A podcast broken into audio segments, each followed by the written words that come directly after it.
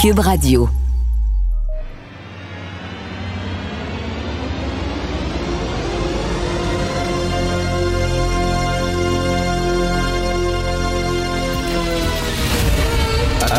Attention, cette émission est laissée à la discrétion de l'auditeur. Les propos et les opinions peuvent choquer. Peuvent choquer. Oreilles sensibles s'abstenir.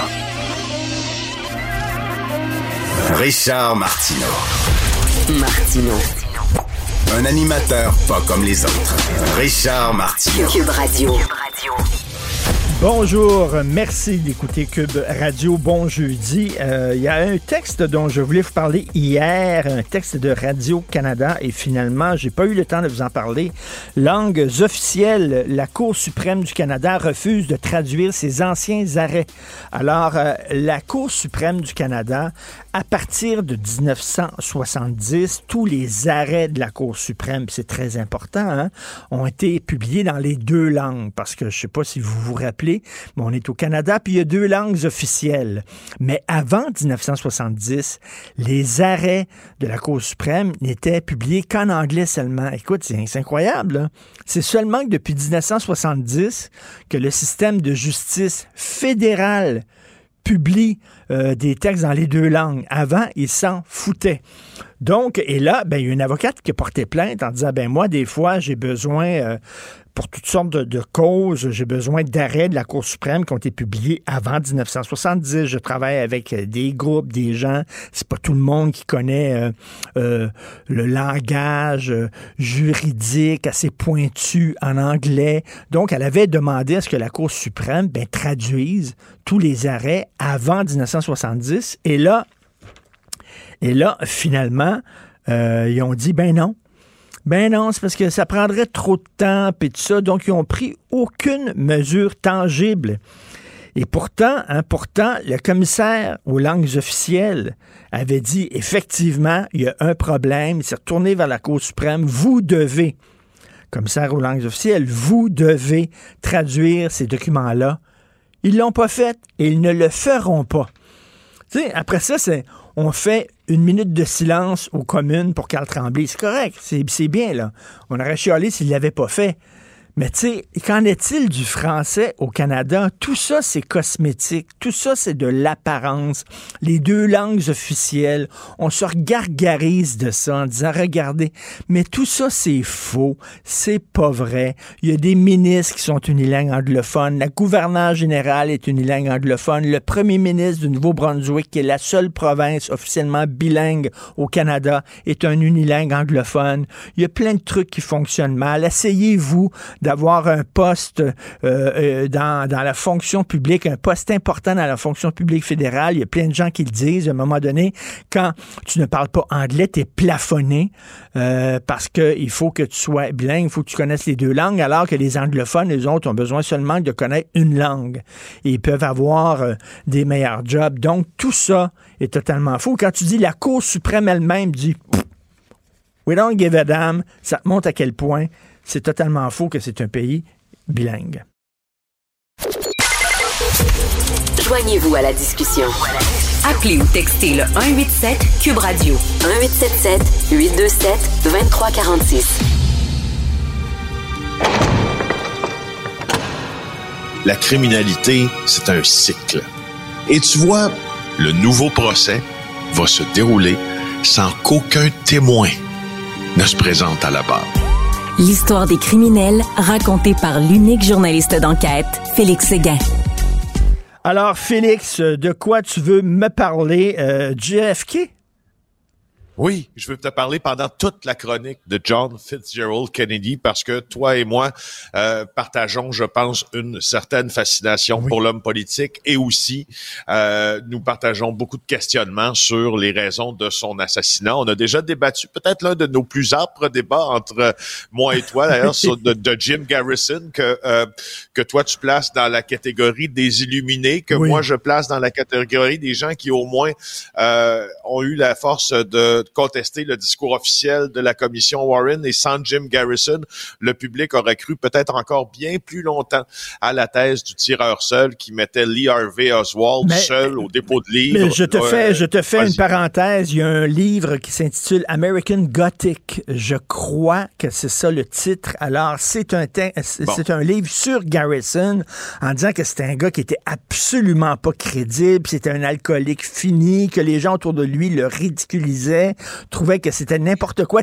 Euh, Oliver Stone en a fait une figure avec Kevin Costner, puis tout ça, une figure un peu euh, ben, emblématique, mais ça a l'air que c'était un coucou dans la vraie vie, en tout cas. Selon il, y a, une part de vérité sur, effectivement, la tenue euh, de Jim Garrison. Tu sais que Jim Garrison a été aussi interrogé, a été accusé sans en être trouvé coupable aussi d'avoir protégé un, un, criminel là en charge d'un réseau de revendeurs et d'arnaqueurs de la Nouvelle-Orléans parce qu'il était procureur à la Nouvelle-Orléans, mais euh, quand même, donnons-lui le mérite de nous avoir peut-être fait connaître au public la, la thèse que le tireur n'était pas seul, ce qui évidemment, ça je pense est une vérité que l'on peut tous accepter maintenant que Lee Harvey Oswald n'a pas assassiné seul John F. Kennedy. Je t'en parle évidemment parce que depuis hier on en parle sur toutes les tribunes. Ça fait, fait 60 ans que ce, ce, ce rêve américain s'est un peu éteint, en tout cas une partie du rêve américain s'est éteint pour plusieurs avec l'assassinat euh, du président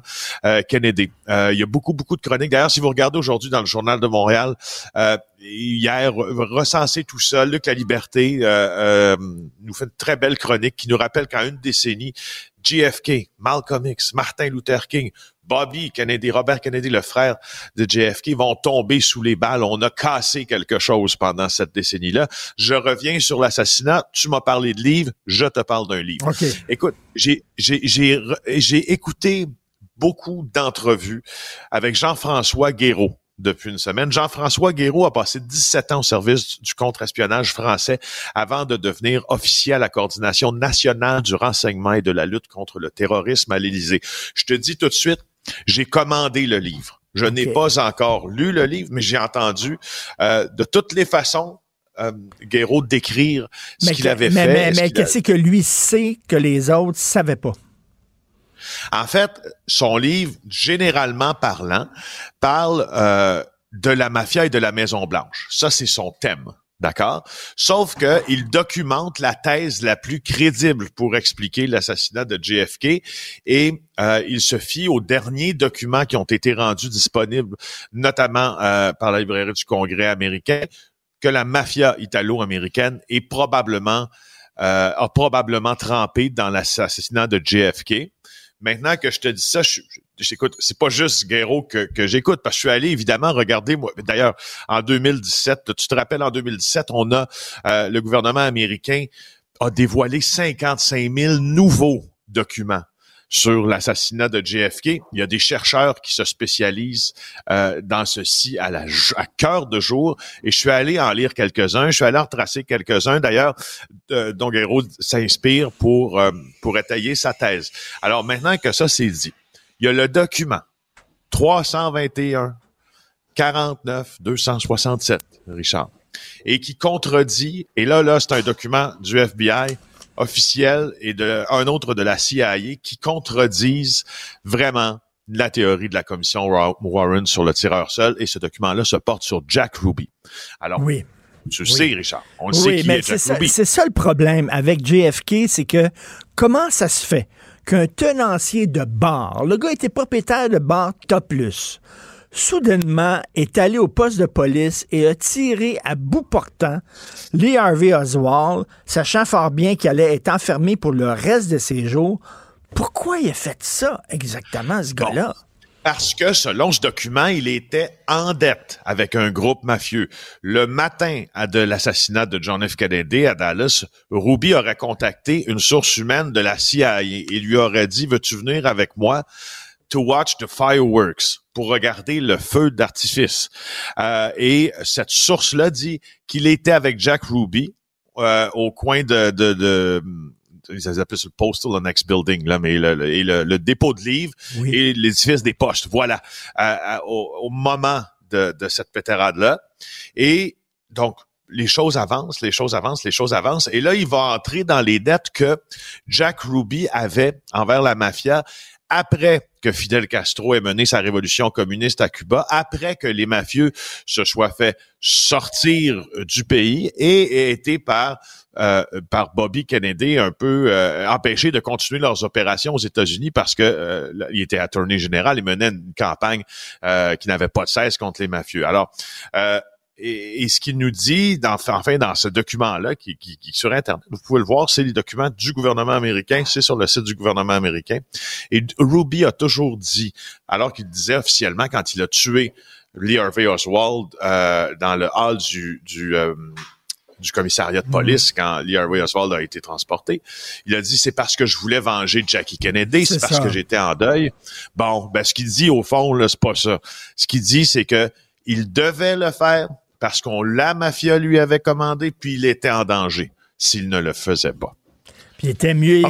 il, voulait, il voulait, lui, il préférait passer sa vie derrière les barreaux plutôt que d'affronter la mafia. Et, euh, écoute, ce que tu me dis, c'est qu'il il était au courant qu'on allait tuer John F. Kennedy. C'est ça, avant même l'assassinat, là. Exactement, exactement. Euh, et, euh, et tu vois le, le, la commission là euh, de la chambre sur les assassinats là qui, qui établit maintenant la présence d'au moins deux auteurs ou deux complices sur la scène. Ça c'est important à mentionner, 60 ans plus tard. Et puis cette commission là aussi a aussi maintenant affirmé qu'il s'agissait d'une action concertée en plusieurs personnes, une conspiration au sens judiciaire du terme. Et, euh, et, donc, euh, je vous suggère d'aller lire euh, d'aller lire son livre. Ça vaut, selon moi, ça vaut la peine de, s'éduquer en cette matière. La mafia, la mafia est en beau fusil contre Kennedy parce que le clan Kennedy avait approché Sam Giancana, qui était euh, le boss de la mafia à l'époque, pour les aider à, trafiquer des, bulletins de vote et tout ça, euh, pour aider euh, Kennedy à gagner ses élections. Ils l'ont fait. Ils l'ont fait. Et une fois que lui est allé et est devenu président des États-Unis, avec son frère, ils ont attaqué de front la mafia. Eux autres ont dit, attends une minute, là, on t'a aidé à avoir ce poste-là. Puis maintenant que tu y es, tu nous attaques de front. Et donc, ça, expliquerait euh, pourquoi il eh, ben, Ça expliquerait ça. Et, d'ailleurs, et d'ailleurs, c'est parce qu'il y a deux choses dans ça. Sam Giamcana, donc c'est le, c'était le, patron à ce moment-là de ce qu'on appelait The Outfit. Hein? C'était euh, la mafia de Chicago, entre autres. Et puis, euh, la, l'offre de truquer, si on veut, les bulletins de vote, puis d'aider avec la force des hommes de main de la mafia à faire élire Kennedy, l'offre avait été faite au père Kennedy. Donc, avait été accepté par le père Kennedy, ben, mais les deux fils, surtout, ne, voulaient pas. Ils ont voulu, ils étaient en fusil, ils ont voulu se venger, ils l'ont tué. Merci beaucoup, Félix. À demain. Avis à la gauche. Ben oui, on le sait. Martineau, ça n'a pas de bon sens comme il est bon. Vous écoutez Martineau. Cube Radio. Cube Radio. Cube Radio. En direct à LCN. 8h45, on va aller rejoindre Richard Martineau à Cube Radio. Salut Richard. Salut Jean-François. Écoute, il y a une sous-ministre adjointe au ministère de l'Éducation, Mme Marie-Dominique Taillon, qui a été limogée, OK? En juin hmm. dernier, elle a été limogée suite à une série, suite à un reportage dans Le Devoir où on disait qu'elle faisait régner un climat de terreur au centre de service scolaire Marie-Victorin. Les gens qui n'étaient pas d'accord avec elle euh, étaient appelés dans son bureau, à les engueuler, c'était la loi de l'omerta etc. Il y a beaucoup d'employés qui se sont plaints. Elle a été limogée. Donc là, elle part avec une prime de 200 000 C'est le devoir qui nous apprend ça. Wow! Attends une minute, là. Comment ça se fait dans le secteur public? Si tu fais mal ta job, tu pars quand même avec un bonus. Ça devrait être écrit dans le contrat. On va te donner un bonus, sauf si tu pars la queue entre les deux jambes. Euh, exact, dans des circonstances comme ça. Ben, exactement, sinon tu pas... Dans le milieu privé, là, dans le secteur privé, tu fais mal ta job, tu fais mal paraître ton employeur, tu pars puis tu as un bonus. Voyons donc, ça ne se fait hmm. pas. Et dans le secteur privé, c'est constant. Alors là, c'est une prime à l'incompétence. 200 000 dans ses poches, et puis elle, était, a perdu sa job parce qu'elle n'était pas bonne. Ça, y en a, ça arrive trop souvent, ce genre d'affaires-là, dans le secteur public. Je comprends. On va rester en, éducation, justement, parce que là, la population Et derrière les enseignants qui ont été dans la rue euh, cette semaine, d'autres de la FAE qui commencent aujourd'hui. Et Richard, on parle beaucoup bon, de, de ratio dans les classes, de composition des classes, d'aide aux élèves en difficulté, mais tu fais remarquer ce matin que c'est pas ça le plus gros problème de notre système ben, d'éducation. Exactement. Écoute, parce que je vais te parler d'une entrevue que j'ai faite hier à Cube Radio avec une enseignante, une enseignante qui est née en Colombie. Elle est colombienne. Elle a enseigné, elle, en Europe, dans certains pays en Europe. Elle a enseigné au Nouveau-Brunswick et maintenant elle vit au Québec. Et elle dit qu'elle est effarée par le système d'éducation québécois, à quel point on n'est pas exigeant envers les gens. Mhm. Elle dit, moi, je vois des élèves qui ont 20 ans, 18 ans, qui ne savent pas identifier Montréal sur une carte géographique. Puis elle me dit, regardez là, les, fameux Vox Pop de Guinantel. Euh, Guinantel ah fait des Vox Pop à côté du Collège d'Anson, à côté de l'UCAM. Euh, interview pas monsieur, madame, tout le monde, il interview des étudiants en éducation, des étudiants en sciences politiques. Ils mmh. sont pas capables de dire où est le Québec sur une carte géographique, tout ça. Et elle dit, vraiment, c'est ça le problème. Ben, je comprends les salaires, oui. Euh, il faut qu'ils soient mieux payés. L'organisation mm. des classes, oui. M'a dit le gros problème du système d'éducation au Québec. Puis là, je te sortirai pas le limbo, là parce que je l'ai trop fait, mais c'est qu'on baisse trop la barre, on n'est pas assez exigeant. C'est un système d'éducation, on laisse passer des gens. Euh, tu sais, il y a des gens qui se retrouvent à l'université qui savent même pas lire et écrire quasiment. Comment ça se fait qu'ils se sont rendus mhm. là? Et euh, des gens qui étudient en éducation pour être professeurs, qui sont pas capables de maîtriser leur propre langue. Puis elle a dit que dans ses voyages, puis elle a enseigné un peu partout, elle a jamais vu un système aussi déficient que le système québécois. Donc, c'est correct, là, on va régler, j'espère, à un moment donné, avant Noël, ces questions-là. Organisation de classe, salaire. Mais après ça, il va falloir s'asseoir puis dire comment ça se fait qu'on a créé des cancres comme ça? Des gens qui devraient avoir mm. plus de connaissances à leur âge et qui n'en ont pas. C'est quoi le problème avec le système d'éducation au Québec? Et ça, mais c'est pas la grève qui va régler ça, malheureusement. Oui, c'est absolument fondamental. Maintenant, on sait, euh, le Québec déroule le tapis rouge hein, pour attirer Nordvolt qui va s'installer en Montérégie dans les prochaines années. Et là, on vient d'accorder 22 millions de dollars de fonds publics pour un chemin d'accès temporaire. Ben c'est ça. Les autres, ils vont créer une méga entreprise d'usine électrique. Alors, on le sait. Mais là, pour se rendre, pour se rendre dans ce pré-là, dans ce champ-là pour construire mmh. l'usine, il faut construire euh, une voie temporaire pour laisser passer les camions. Et là, ben, le gouvernement a avancé 22 millions de... C'est un géant. C'est une multinationale suédoise, OK, là? Vraiment, ils font mmh. des gonzillards de dollars, ces gens-là. Te souviens-tu, il fut un moment où au Québec, on disait l'économie, c'est surtout des PME. Ce sont des PME qui font l'économie du Québec, puis on aidait les PME. Depuis quelque temps, avec la CAQ et M. Fitzgibbon, c'est les chèques à des très grosses entreprises. Des gros chèques, puis des gros chèques. Je comprends que ces grosses entreprises-là disent, si vous me donnez pas mes nananes, on va s'en aller ailleurs. On est en compétition, mhm. on n'a pas le choix. Mais tu sais, de voir qu'on aide tout le temps, s'ils font autant d'argent, s'ils croient autant à leur projet, s'ils disent on va faire énormément de cash au Québec, nous autres, que le 22 millions, Christy, pour leur chemin, qu'ils le dépensent eux-mêmes. C'est de l'argent de poche, comme on dit, c'est du screening pour eux autres, littéralement. Là. Et comment ça se fait qu'on a donné déjà un milliard de dollars, là, on va donner 22 millions de dollars. On est tout le temps en train de signer des chèques pour ces grosses entreprises-là, pour les attirer ici chez nous. Après ça, on dit, ah, regardez, ils aiment le Québec, ils viennent ici. Ben oui, mais t'es payé, Christy. Tu as des amis, oui, mais des amis, tu les as payés pour qu'ils soient avec toi. Voyons donc. Alors, euh, à un moment donné, là, ces, ces entreprises-là, s'ils croient en leur plan d'affaires, ben, qu'ils mettent un peu de leur argent, de leur propre poche exact. C'est comme, comme euh, si, euh, par exemple, on amenait une équipe de hockey ici en la subventionnant, je donne un ben, exemple ben théorique. Ben jamais on ferait ça, voyons donc. Les propriétaires d'équipes de hockey sont multimilliardaires. Jamais on ferait ça. Et ça, ça va coller longtemps au gouvernement, vraiment. C'est sûr. Hey, Richard, passe une belle journée. Salut, bonne journée, Jean-François. Martino. Pour l'instant, nos avocats nous disent que tout est beau.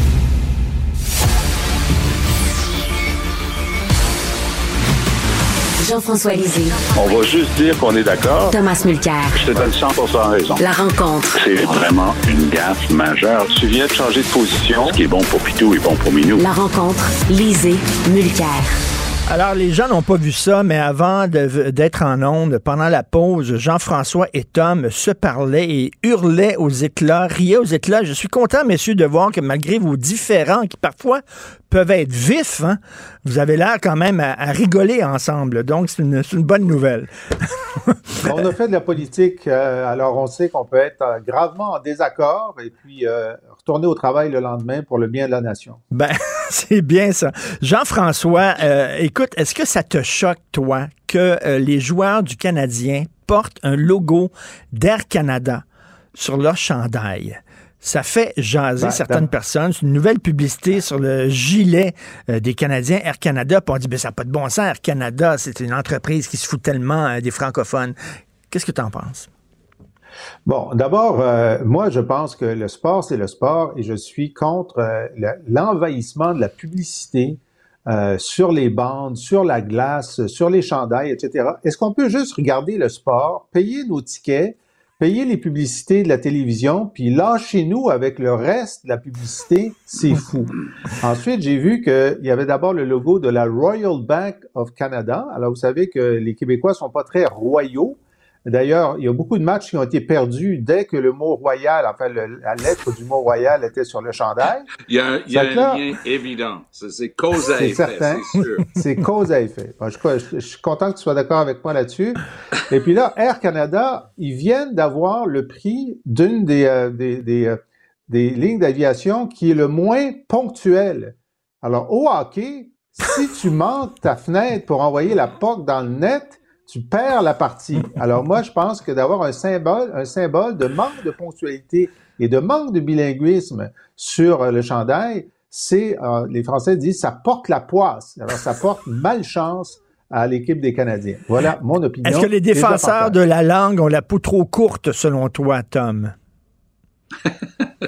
ben, dans ce cas-ci, euh, je, je, fais la distinction, comme dit Jean-François, entre le sport qui a besoin justement d'être soutenu par des publicités et les gens qui en font la publicité. Euh, alors, avant de me lancer, moi, j'aurais une liste très longue de gens que je boycotterais, notamment les, ben, disons les choses par leur nom, les, les grandes chaînes d'alimentation ici au Canada, regarde les profits que viennent d'annoncer, par exemple, Provigo, Maison Mère, Loblaws et ainsi de suite.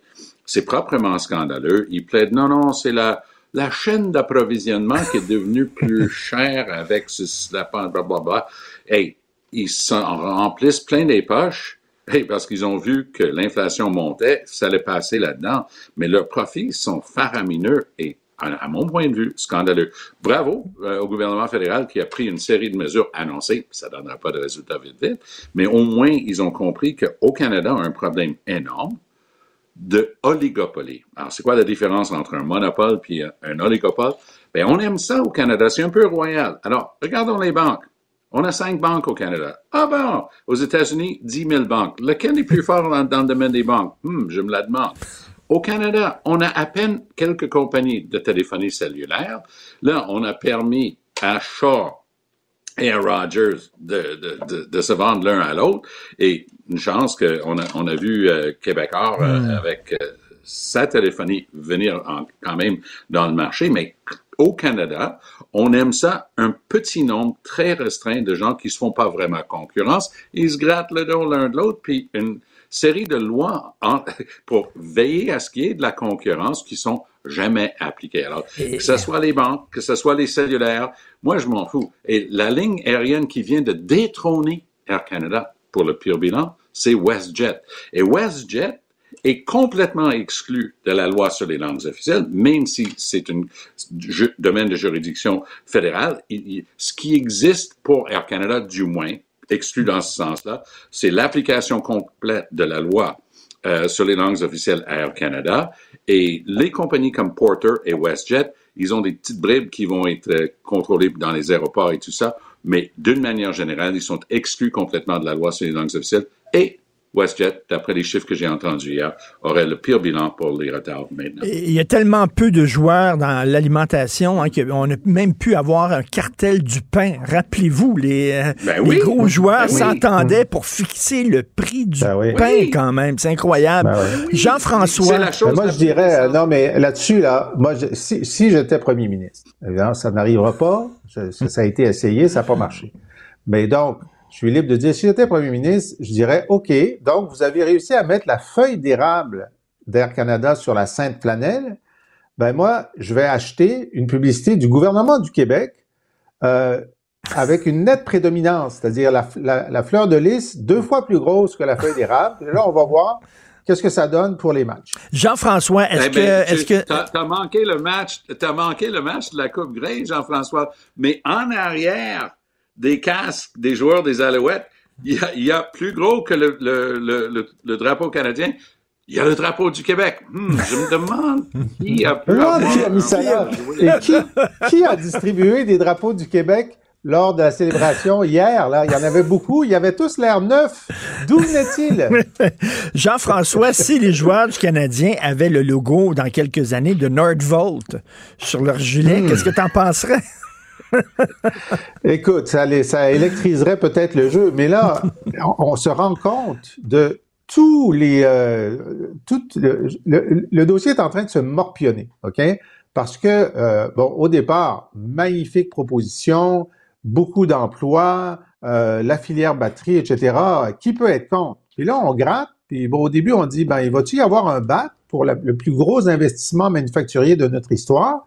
La réponse, c'est non, sauf pour certains éléments un peu plus tard. Ensuite, on voit que la, la réglementation euh, a changé pour donner une autorisation euh, en fonction, enfin, c'est une coïncidence totale que ça soit exactement le seuil de, soit exactement au-dessus de Oui, la oui, production de Norfolk. Puis là, on se rend compte que non seulement il y a des euh, terrains humides euh, sur euh, l'espace qui va être utilisé, mais que récemment, il y avait une, une, production, une proposition immobilière qui a été refusée par le ministère de l'Environnement parce que les milieux humides seraient euh, sacrifiés. Mais c'est correct pour, no- pour Nordvolt. Alors là, le nombre de, de droits qui, qui, qui entourent Nordvolt euh, commence à être préoccupant.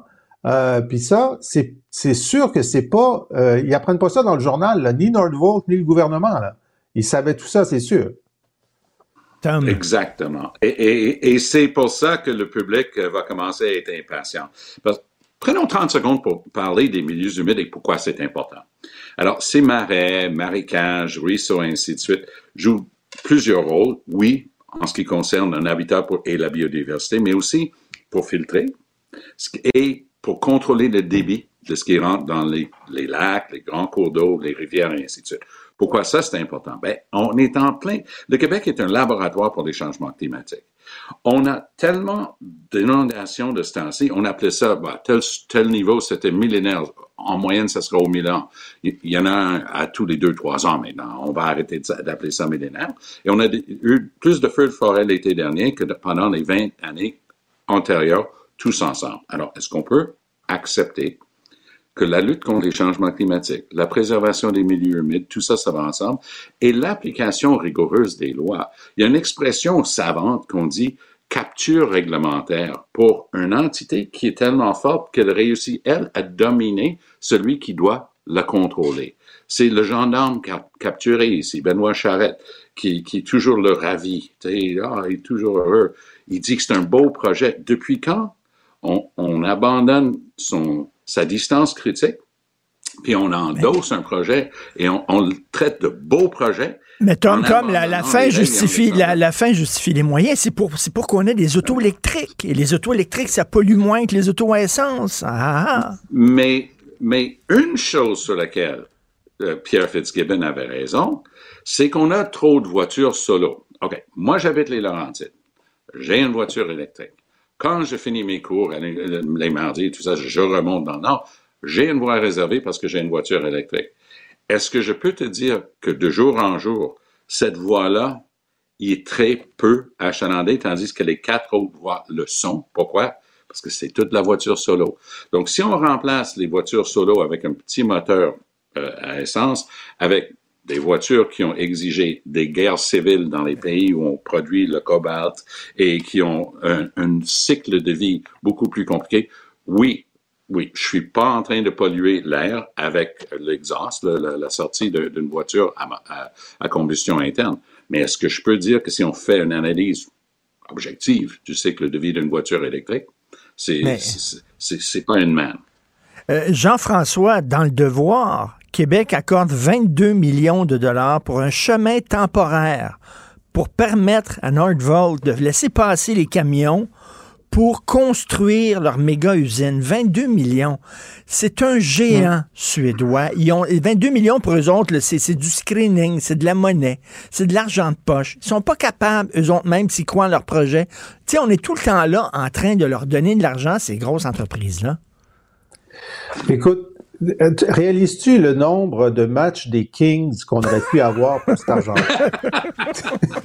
on a six, matchs. On aurait pu avoir six matchs. on aurait pu avoir six matchs. Et puis là, euh, c'est gaspillé, c'est de l'argent à gaspiller, non? Mais écoute, on, a vu que, bon, d'abord, euh, c'est vrai que c'était la principale préoccupation des gens du lieu, euh, par où vont passer tous ces camions. Euh, et probablement, c'est une façon d'alléger euh, le trafic sur la, seule euh, route principale qui est là. Mais quoi qu'il en soit, la question qu'il faut se poser, c'est globalement parlant, est-ce qu'on en sort gagnant ou non? environnementalement parlant, est-ce qu'on en sort gagnant de détruire des milieux humides pour avoir une filière batterie qui, est, propre?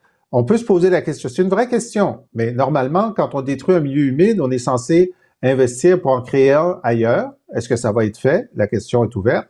Deuxièmement, est-ce que euh, cet investissement-là va au niveau de l'économie du Québec, de la création d'emplois, des bons emplois, est-ce que et du, au niveau fiscal, est-ce qu'on va rentrer dans notre argent? Bon, alors selon le gouvernement du Québec, on va rentrer dans notre argent en 7 à 8 ans, selon le, euh, le responsable du, euh, Parlement canadien du budget euh, ça va être plutôt en 11 ans. Ben, ça dépend. Peut-être que c'est une bonne affaire sur 11 ans. On me disait hier qu'il y avait des, euh, des travailleurs nord-coréens, pas nord-coréens, sud-coréens, qui arrivaient en Ontario.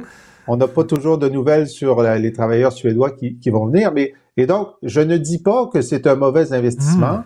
Je dis qu'il commence à avoir plus de choses sur la colonne débit qu'ils en avaient dit le jour de l'annonce.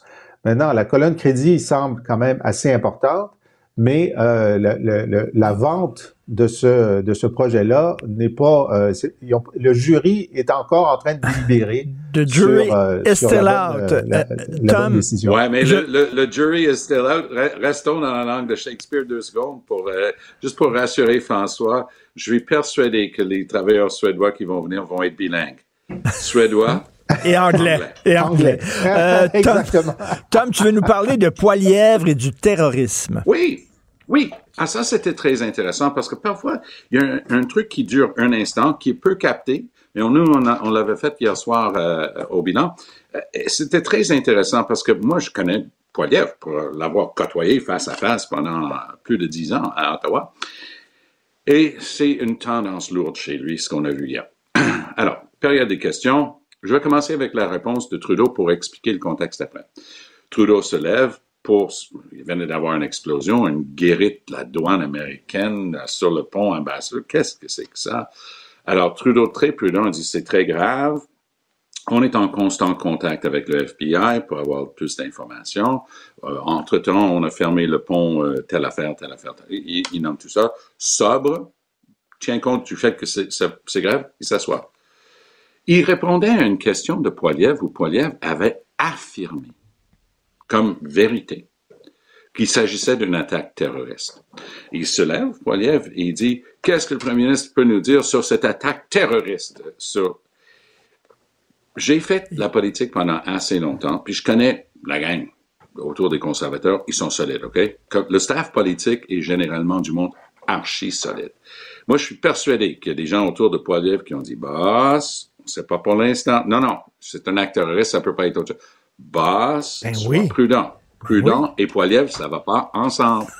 Alors, il, a l'air complètement fou. Tantôt, je vais faire de la télé en anglais. On m'a demandé de reporter mon truc, euh, mon horaire usuel du jeudi, une heure plus tard, pour que je puisse faire le setup pour une conférence de presse de Poiliev. Devine quoi, ça va être sa, sa seule hmm. question. Comment ça se fait que tu as hmm. affirmé quelque chose sans hmm. la moindre vérification des faits? Et honnêtement, en termes du branding là, de quelqu'un, ça va lui coller à la peau longtemps, cette histoire-là. Tout à fait, Jean-François.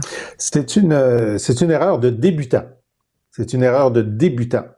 Euh, il y a, y a un, événement euh, qui, qui, a l'air grave, on ne sait pas ce qui s'est passé. La piste terroriste, évidemment, nous vient à l'esprit. C'est une possibilité. Et d'ailleurs, le FBI a dit, écoutez, euh, on, on, regarde toutes les pistes, on envisage la possibilité que ce soit terroriste, puisque le, le directeur du FBI venait de dire au Congrès la semaine dernière que le nombre d'éléments d'indices sur l'augmentation des attentats était à un niveau très élevé à cause euh, du Hamas et d'Israël. Et donc, c'était une hypothèse vraisemblable, mais on peut pas l'affirmer tant qu'on ne le sait pas. Et ça, si après quoi, 10, 15 ans de politique, Poiliev ne sait pas ça, il y a un problème parce que là, mm-hmm. il sait créer lui-même un problème. Qu'est-ce que ça coûtait d'attendre la validation avant de crier terroriste? Alors ça, c'est très grave. Moi, je vais dire une chose qui va beaucoup te choquer, Richard. J'ai vu toute la série des films Fast and Furious. Je sais que ça, te choque, là. Je les ai vus tous. Et quand j'ai vu hier la voiture qui, qui, qui bondissait en l'air, j'ai dit, ils sont en train de tourner la deuxième partie du dixième, parce que, tu sais, le dixième est en deux parties. On a vu la première, on va avoir la deuxième. Mais euh, ça, ça, ressemblait à ça. Fast and Furious 10, Canada. La voiture était apparemment une Bentley. Euh, qui vaudrait des centaines de milliers de dollars, en effet. Et ils sont toujours en train de se demander, parce que c'était tellement dans les airs, on voit un très bon, très bon, c'est très bien capté par les caméras de sécurité qu'ils ont partagé. Ce truc-là a, volé facilement 100 pieds dans les airs, puis assez haut, merci. C'est assez ben, euh, incroyable. J'ai bien hâte Où était Vin Diesel hier? C'est ça que je veux savoir. écoute, euh, Tom, Tom, il vient de, euh, Jean-François vient d'avouer ce qu'on appelle un plaisir coupable. Il regarde Fast and Furious. Toi, avoue un plaisir coupable, mon cher Tom. Allez, vas-y. J'en ai, j'en ai plein, mais j'en ai plein, mais je vais juste raconter sur Fast and Furious. Moi, j'en ai regardé aucun. Mais ce matin, avec mon collègue Andrew Carter à CJD, j'ai dit, dans les airs, ça ressemblait à Evil Knievel. Lui, il dit, mais moi, j'aurais utilisé un exemple un peu plus moderne, mon cœur, comme Fast and Furious. Je montrais mon âge. Ça, ça trahit ton âge, oui. Merci à vous deux. à demain. Bonne journée. Salut. Martino, il n'y a pas le temps pour la controverse. Il a jamais coulé l'eau sous les ponts. C'est lui qui la verse. Vous écoutez Martino Cube, Radio. Je te rappellerai que 1,3 milliard, 44 milliards de dollars. C'est beaucoup, beaucoup d'argent. À partir de cet événement-là, il y a eu un point de bascule. Un directeur de la section argent, pas comme les autres. Yves Daou. Euh, comment fait-on pour vivre à, Montréal pendant plus de 14 ans et, parler euh, un français qui est très approximatif? I, can you redo that in English? Because I, I want to make sure I understand your question before I, I respond to it. Est-ce que tu es en train de, me parler euh, des logos de Air Canada ben sur les gilets des joueurs du Canadien? Hey Richard, juste te rappeler, tu te rappelles, bon, Michael Rousseau, on avait, on avait quand même été, euh, le journal, TVA, tout ça, là, on avait quand même créé toute une controverse. Et depuis ce temps-là, on voit très peu Michael Rousseau sortir. Hein? C'est vrai. Parce qu'effectivement, ben, la question, c'est qu'il il, il, dit qu'il suit encore ses cours de français, mais là, ça date de plus de deux ans. Puis euh, on, on, sait qu'il il ne parle pas beaucoup euh, encore le, français. En plus de ça, à la Chambre de commerce, normalement, le PDG d'Air Canada venait tout le temps, tous les années. là, maintenant, il, il vient plus. Mais là, il va être présent, mais il va être présent sous forme de logo sur le chandail des Canadiens. Écoute, c'est quand même incroyable que on va donner de la prestance ou de la, une promotion à Air Canada qui, en plus, ont des plaintes à, à commissaire aux langues officielles. C'est eux autres qui ont le record pour euh, les plaintes par rapport aux Français. Le PDG lui-même dit que, tu comprends-tu, il était à Montréal pendant 17 ans puis il parle pas le français. Écoute, c'est ben quand même euh, incroyable qu'on met en évidence sur le CH qui est supposé d'être là sais, l'emblème du euh, des Québécois au hockey, Et aujourd'hui, on se retrouve avec Air Canada sur euh, le chandail du Canadien. Ben, tu sais, pendant longtemps, là, ça a l'air qu'ils ont changé. Là, je suis pas allé récemment au Centre Bell, mais bon, mm. ça a l'air qu'ils font jouer un peu plus de musique, de musique francophone, mais pendant longtemps, il n'y en avait pas. Il y en avait pas beaucoup, là pendant les matchs du Canadien. Moi, je pense qu'on devrait demander à Michael Rousseau de venir pour chanter l'hymne national euh, avant le match. Oui, Mais je, pense qu'on va l'avoir juste en, Excellent. Qu'est-ce qui se passe avec les employés de l'État? Il y a des employés du fisc et des employés de la SAQ qui se sont fait pincer à essayer de, essayer de s'en mettre un petit peu plein les poches, là. Non, en fait, l'idée, c'est que ce qu'on a fait, Richard, c'est qu'on a fait des demandes d'accès pour savoir euh, au cours des, cinq dernières années, qu'est-ce qui s'est passé en termes de, de, auprès des employés, etc. Et là, on a eu l'accès à cette information-là. Donc, le, le, Revenu Québec a licencié 51 salariés en cinq ans pour des fautes éthiques. OK, puis là, c'est des enjeux de confidentialité, déclaration erronée, vol et fraude au travail. Euh, intégrité fiscale, discrimination. Écoute, la liste est, longue. Euh, donc, évidemment, bon, on s'entend qu'il y a 13 000 employés à Revenu Québec. C'est pas énorme, 51 salariés, mais il en demeure pas moins que Revenu Québec n'a pas le choix d'être sur ses gardes tout le temps, puis d'être s'assurer, tu comprends-tu, qu'il y a des mécanismes de gestion de risque pour que des employés aient accès ou à des données qui sont euh, relativement confidentielles. Mais là, écoute, il y a eu le, on a fait les demandes autant pour toutes les sociétés d'État, donc le Revenu Québec. Là, tu as au moins 123 personnes chez Hydro-Québec au cours des cinq dernières années qui euh, ont fait aussi des manquements, improductivité, incompétence, fausse déclaration. Euh, Oups. En plus, se rajoute aussi euh, la question de la SAQ où 1269 bouteilles ont été volées par des employés au cours des dix dernières années, dont deux qui en ont volé 1000 d'un coup. 1000 d'un coup? Ouais. OK, ça, tu mets pas ça dans ton manteau en sortant, là. 1000 d'un coup, c'est un coup de caisse, là. Ouais, c'est une stratégie. Ils n'ont pas voulu vraiment la SAQ dévoiler le, le, le stratagème, mais deux employés à eux seuls avaient dérobé plus de 1000 bouteilles.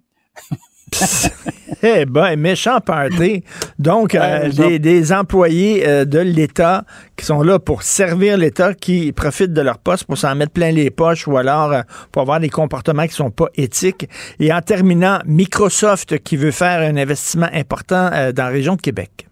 Richard, on est en plein au cœur de toute la question de la stratégie industrielle du Québec par rapport à la question des blocs d'électricité qu'on doit décider à qui on va les donner. Il y a une grosse annonce qui est faite de Microsoft qui vont établir quatre nouveaux centres de données à Québec, un investissement de 700 millions de dollars. Donc, évidemment, le communiqué sort, tout le monde. Et là, nous, on commence à poser des questions. Mais combien d'électricité va consommer ces centres de données-là? À quel tarif? Euh, combien d'emplois ils vont être créés? Écoute, personne ne veut nous répondre.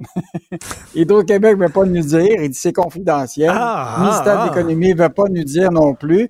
Même, écoute, Microsoft, parce que tout le monde nous retourne à Microsoft. Microsoft, il dit, nous autres, on n'a rien à dire là-dessus. Donc, tu sais, on le sait là que le Québec actuellement, on est en train d'arbitrer tous les blocs d'électricité pour les projets industriels. Puis là, évidemment, euh, Pierre Fitzgibbon, Sabia, il décide, là, par exemple, bon, ben, ce projet industriel-là peut l'avoir, mm. l'autre peut pas l'avoir. Mais là, on a posé la question, ces centres de données-là, tu sais, là, tout ce qui est les centres de données, c'est immense, Richard. C'est ce qu'on appelle l'info nuagique, là, où ce que tu as des, des données, des milliers de données qui se retrouvent là. Et, et là, la question, c'est que en général, c'est pas des gros créateurs d'emplois en dehors de la construction de ces centres-là. Tu comprends-tu? Mm. Donc, c'est beaucoup mm. des consommateurs d'électricité et on sait très bien que le Microsoft vient pas ici pour euh, parce que ça coûte cher l'électricité. Au contraire, c'est parce que ça coûte bon marché cette électricité-là. Mais là, est-ce que le jeu en vaut la chandelle? Parce que tu sais, si on leur paye, si on leur donne quasiment l'électricité, si on leur vend ça à bon marché, puis ça crée pas énormément d'emplois, ben pourquoi on fait ça d'abord? Peut-être on pourrait ben, privilégier d'autres d'autres projets qui sont. Euh, ben, la, question a été posée, puis évidemment, on n'a pas de réponse. Mais je te rappellerai que probablement qu'il profite du tarif industriel, euh, le fameux tarif L, qui est probablement 5,33 le, le, le, le, le, le, le kilowattheure, alors que le résidentiel, c'est 7,59. Puis en plus, tu sais, récemment, on a dit que en plus de tarif L, le tarif industriel bon marché, les entreprises ont le droit à 20% de rabais du ministère des Finances sur leur tarif d'électricité. Donc, euh, tu sais, ces compagnies-là, là, quand ils viennent ici, là, c'est clair dans les documents, on a une économie, on a de l'or bleu, renouvelable, à bon marché, puis ces entreprises-là viennent ici. La question Ben qu'on oui. se pose, c'est est-ce que c'est rentable pour le Québec? Parce que Microsoft probablement paye pas de leur impôt, en tout cas, ils n'en payent pas une grande partie de tout leur profit euh, au Québec. Ils ont des tarifs d'électricité bon marché. Puis la construction, là, ça va, ça va durer un temps, mais Ben il y a oui. des centaines, des millions d'emplois. Et autre question, comment ça se fait qu'à chaque fois qu'on pose des questions à Hydro-Québec, c'est, on vous le dit pas, c'est confidentiel, Hydro-Québec, tu sais, c'est le gouvernement, il me semble que ça devrait être un peu plus transparent que ça, c'est l'État dans l'État. Merci beaucoup Yves, on se reparle demain, bonne journée. À demain. Confrontant, dérangeant, divertissant. Richard Martineau, il brave l'opinion publique depuis plus de trois décennies. Alors tiens, on va quitter le Québec et le Canada pour aller en Islande. Alors l'Islande est connue internationalement pour deux choses. Björk, hein, c'est la patrie de Björk. Et deuxièmement, les volcans. Les volcans en Islande, il y en a plein. Et là, bien, l'Islande, depuis quelques semaines, est secouée tous les jours par une série de tremblements de terre. Et il y a un volcan, entre autres, et là, Demandez-moi pas de prononcer le, nom du volcan. Je suis totalement incapable. Notre invité va nous le dire. Il y a un volcan qui menace d'être en éruption. Et là, euh, euh, un des plans euh, pour calmer un peu ce volcan-là, c'est de, de jeter comme de l'eau froide sur le volcan pour le calmer un peu. On va en parler avec Mme Julie Kermarek, qui est coordonnatrice de l'Agence en environnement de l'Islande. Bonjour, Mme Kermarek. Bonjour. Alors, euh, le volcan là, qui menace de- d'entrer en éruption, euh, c'est quoi son nom à ce volcan-là? Alors, euh, c'est bien que vous le demandiez parce qu'en fait, on n'est pas encore sûr, euh, puisque pour l'instant, on avait mis euh, ça sur le compte du volcan Fagradalfjall, qui avait, qui est entré en éruption en 2021, en 2022 et puis euh, cette année au mois d'août. Mais là, en fait, les scientifiques continuent de collecter un certain nombre de données, et notamment des, des échantillons, pour euh, vérifier la provenance du magma, et on n'est pas encore sûr de quel volcan il s'agirait d'entrer en éruption. Il y, a- il y a combien de volcans en Islande?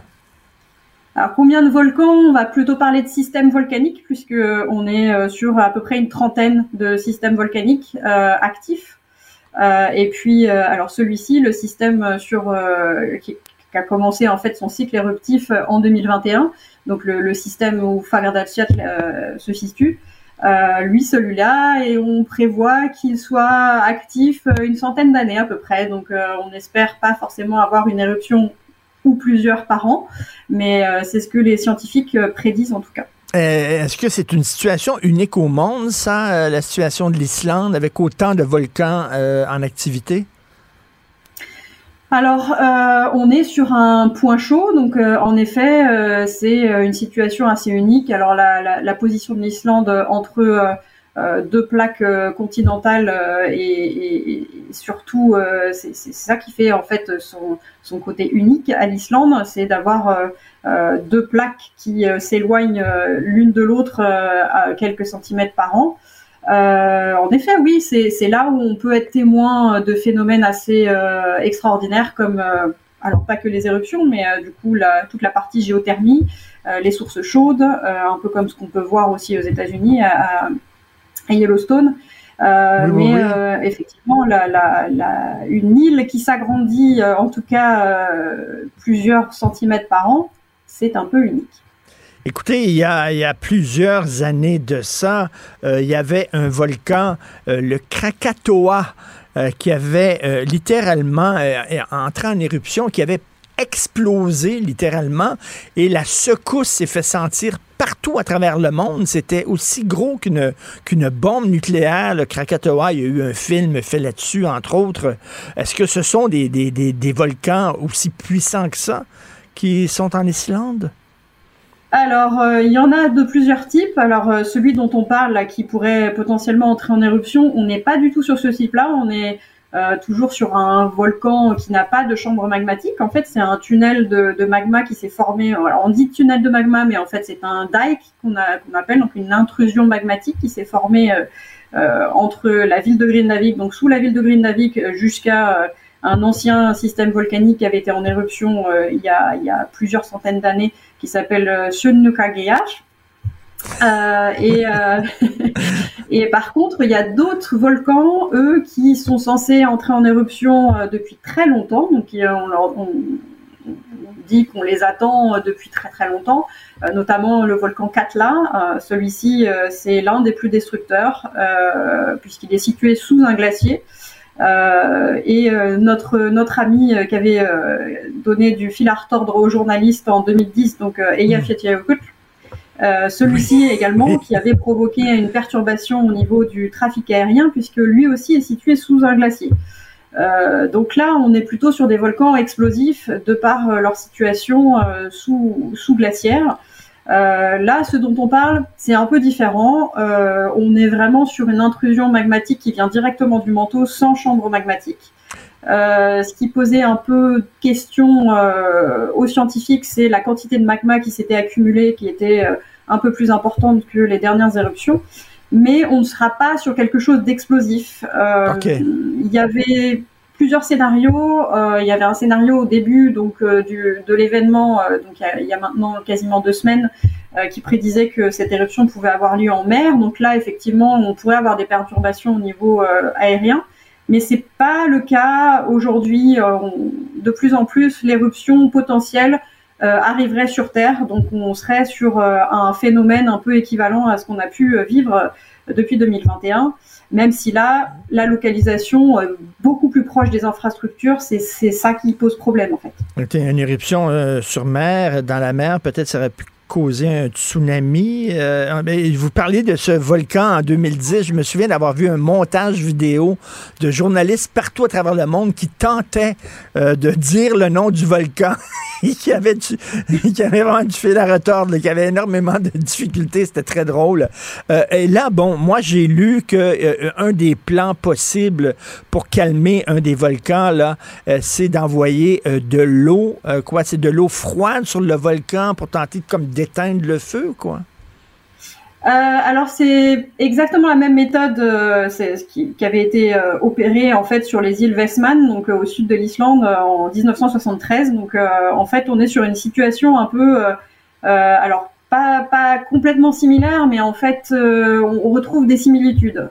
le fait d'avoir dû évacuer complètement une ville entière, ça s'était pas reproduit depuis 1973, donc depuis hmm. cette éruption sur les îles Westman. Et en effet, euh, il y, a, y a eu en fait euh, les autorités qui ont commencé à, à se projeter. Si jamais, qu'est-ce qui arrive si jamais l'éruption euh, menace directement la ville, puisque aujourd'hui les, scientifiques à hein, chaque jour mettent à jour, mettent à jour la, la, zone de danger et commencent à écarter en tout cas le fait que l'éruption arrive dans la ville de Grindavik, ce qui est plutôt, ce qui est plutôt une bonne chose. Mais néanmoins, euh, c'est vrai que même si l'éruption arrive un peu plus au nord de la ville, il pourrait y avoir des coulées de lave qui arrivent euh, sur, sur les maisons. Et donc, ce qui avait été fait, en tout cas, euh, sur les, les, îles Westman, puisque la, les coulées de lave menaçaient la, fermeture du port, donc c'était vraiment très important pour eux de, de, de, réussir, en tout mmh. cas, à différer les flots de lave. Et ce qui avait été fait, c'était incroyable. En fait, c'était un pompage de l'eau, donc pompage de l'eau de mer, et euh, envoyer directement en fait cette eau vers la lave pour essayer de la dévier. Ce qu'ils ont réussi à faire avec euh, euh vraiment un travail 24 euh, heures sur 24 pour éviter que ce, ce, port soit complètement fermé par la lave. Et je pense qu'effectivement, ils prennent un peu cette expérience-là pour, pour essayer de penser à ce qui pourrait arriver à Grindavik et ce qui pourrait faire du coup pour, euh, pour euh, limiter en tout cas les dégâts sur, euh, sur les maisons. Là, vous avez des tremblements de terre tous les jours depuis quelques semaines en Islande. Est-ce que ce sont de gros tremblements de terre ou de petits tremblements de terre? Alors, on a des tremblements de terre tous les jours quel que soit le jour de l'année. après, ici en Islande, on est habitué à avoir des tremblements de terre quotidiens. Euh, ce qui s'est passé, c'est que, euh, pour être honnête, euh, quand les premiers tremblements de terre en, en 2021 avaient commencé juste avant l'éruption, on était jusqu'à 5,7 de magnitude, donc ça s'était ressenti jusqu'à Reykjavik. Et là, du coup, le 11 novembre, la différence c'était d'un coup il y a eu, je crois, à peu près quatre tremblements de terre autour de magnitude 4. Et euh, on a eu l'impression que ça avait vraiment duré cinq minutes, alors que pas du tout. C'est juste que pour une fois, on s'est dit, oh, il y a quelque chose qui est un peu différent euh, dans cet événement-là. Et l'événement, euh, l'événement qui a qui a suivi en fait ce, ce, ce, cet essaim de tremblement de terre a été la grosse déformation du sol. Où là, on, toujours j'ai un ami qui, qui, fait partie de la presse et, et qui est parti aujourd'hui sur les lieux. Et euh, en fait, il y a une déformation qui au départ était mesurée de 1m20 euh, au niveau du sol. Mhm. Donc ça a créé en fait des fissures, ça a cassé en deux les maisons, ça a fait que euh, un, affaissement des routes. et au final, cette déformation, elle est plutôt d'un mètre soixante, donc à peu près ma taille, ce qui est énorme. Ah et c'est ça qui a fait que les habitants ont été évacués. Euh, madame, Madame, Madame Kermarek, en, Islande, vous vivez quotidiennement avec cette menace-là, avec ces volcans en activité, tout ça. Donc, j'imagine une agence comme la vôtre, vous monitorez 24 heures sur 24, 7 jours par semaine, l'activité de tous les volcans.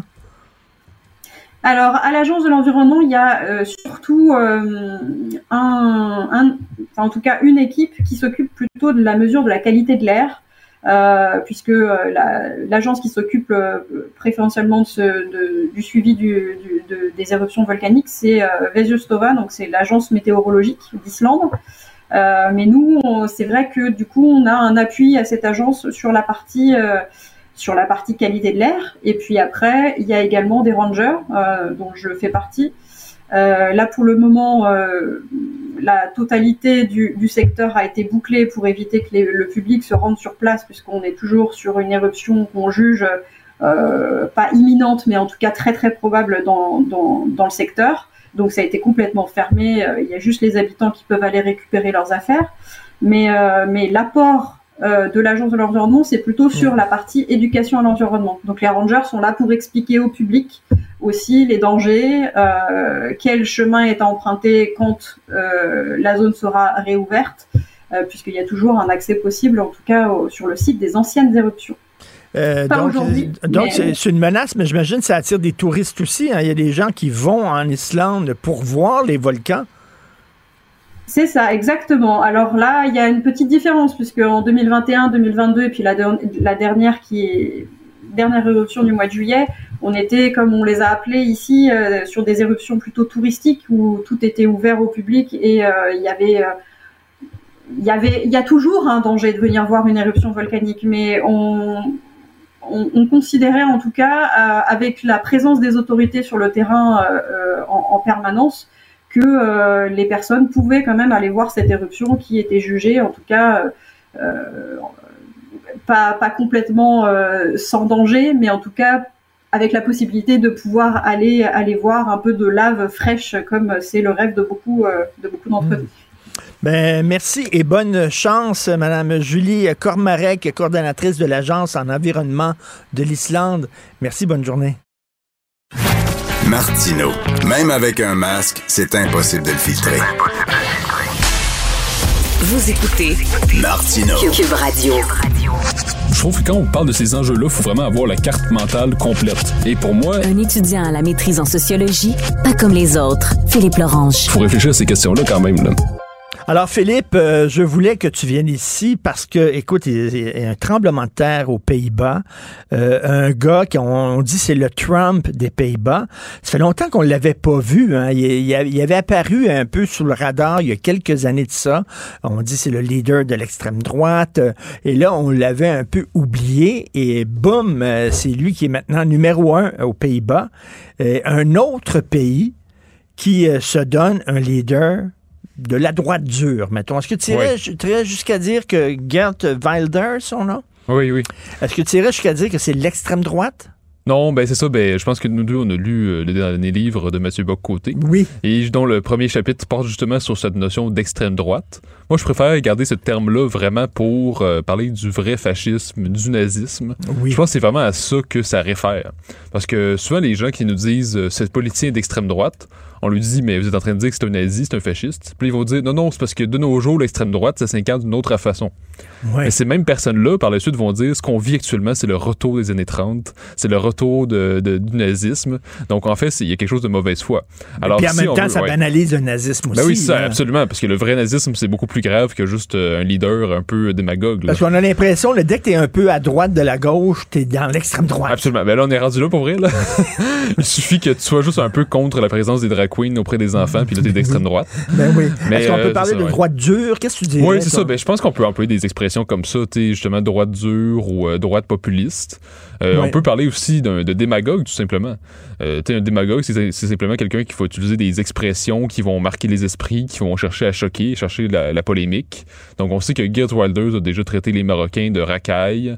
Euh, il a déjà dit que le, Pays-Bas vit euh, une invasion islamique. Donc, c'est quelqu'un qui se gêne pas pour employer des expressions qui, qui choquent beaucoup, qui sont pas dans la nuance. Alors, à ce moment-là, ben moi, ça me surprend pas que quelqu'un comme ça finisse par être élu. Ça fait quand même plus d'une vingtaine d'années qu'on entend parler de son nom. Pourquoi ils finissent par être élus, euh, euh, à, se faire élire, ces gens-là? C'est parce que, tout simplement, les actions ne sont pas prises. Donc, les politiciens ben plus modérés ne prennent pas les actions qui devraient être prises. C'est-à-dire que c'est vrai qu'en Europe de l'Ouest, de manière générale, en Europe du Nord, en Europe du Sud, euh, ben, il y a un problème migratoire. C'est-à-dire qu'il y a beaucoup de gens qui viennent du Maghreb, d'Afrique subsaharienne, et c'est ça, ils viennent très massivement. Et ça, ça, vient comme trop rapidement, en fait. C'est des grandes masses de population qui viennent rapidement, qui ont des mœurs très différentes, puis ça apporte des problèmes.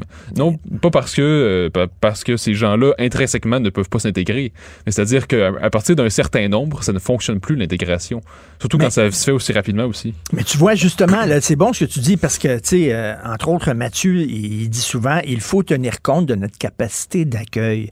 C'est pas de fermer les portes, ce que PSPP dit aussi, faut tenir compte de notre capacité d'accueil paf, ils se font traiter d'extrême droite. Ouais. Fait que là, euh, tu sais, boum, tout le temps.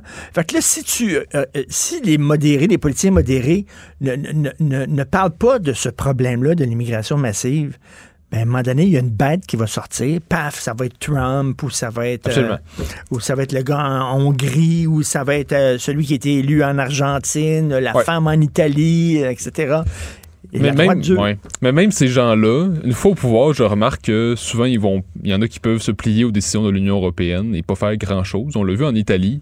Euh, il y a quelques années encore, c'était une autre, c'était un autre gars de la Ligue qu'on appelait, bon, puis euh, le mouvement 5 étoiles. Ces gens-là ont réussi à atteindre le pouvoir. Et pourtant, l'Italie continue quand même de recevoir pas mal de, de personnes en provenance euh, de, voilà, de, de Méditerranée. Donc, on voit que ben, il suffit pas de juste d'avoir une volonté politique, mais aussi l'Italie et les pays d'Europe du Sud, leur problème, c'est qu'ils sont juste à côté des pays euh, du Maghreb, d'Afrique subsaharienne. Hmm. Donc, il faut, euh, faut aussi avoir quand même une géographie euh, qui permet d'avoir une certaine chance. Et les Pays-Bas ont quand même cette chance-là parce qu'ils sont pas juste à côté de la Méditerranée. Hmm, Donc, ils ont le pouvoir de freiner une, ben, du moins une immigration trop massive. Puis, comme tu dis, ben, justement, si nos politiciens plus modérés n'arrivent pas à faire les actions qu'il faut, mais c'est sûr que des démagogues comme Trump et d'autres vont finir par arriver au pouvoir.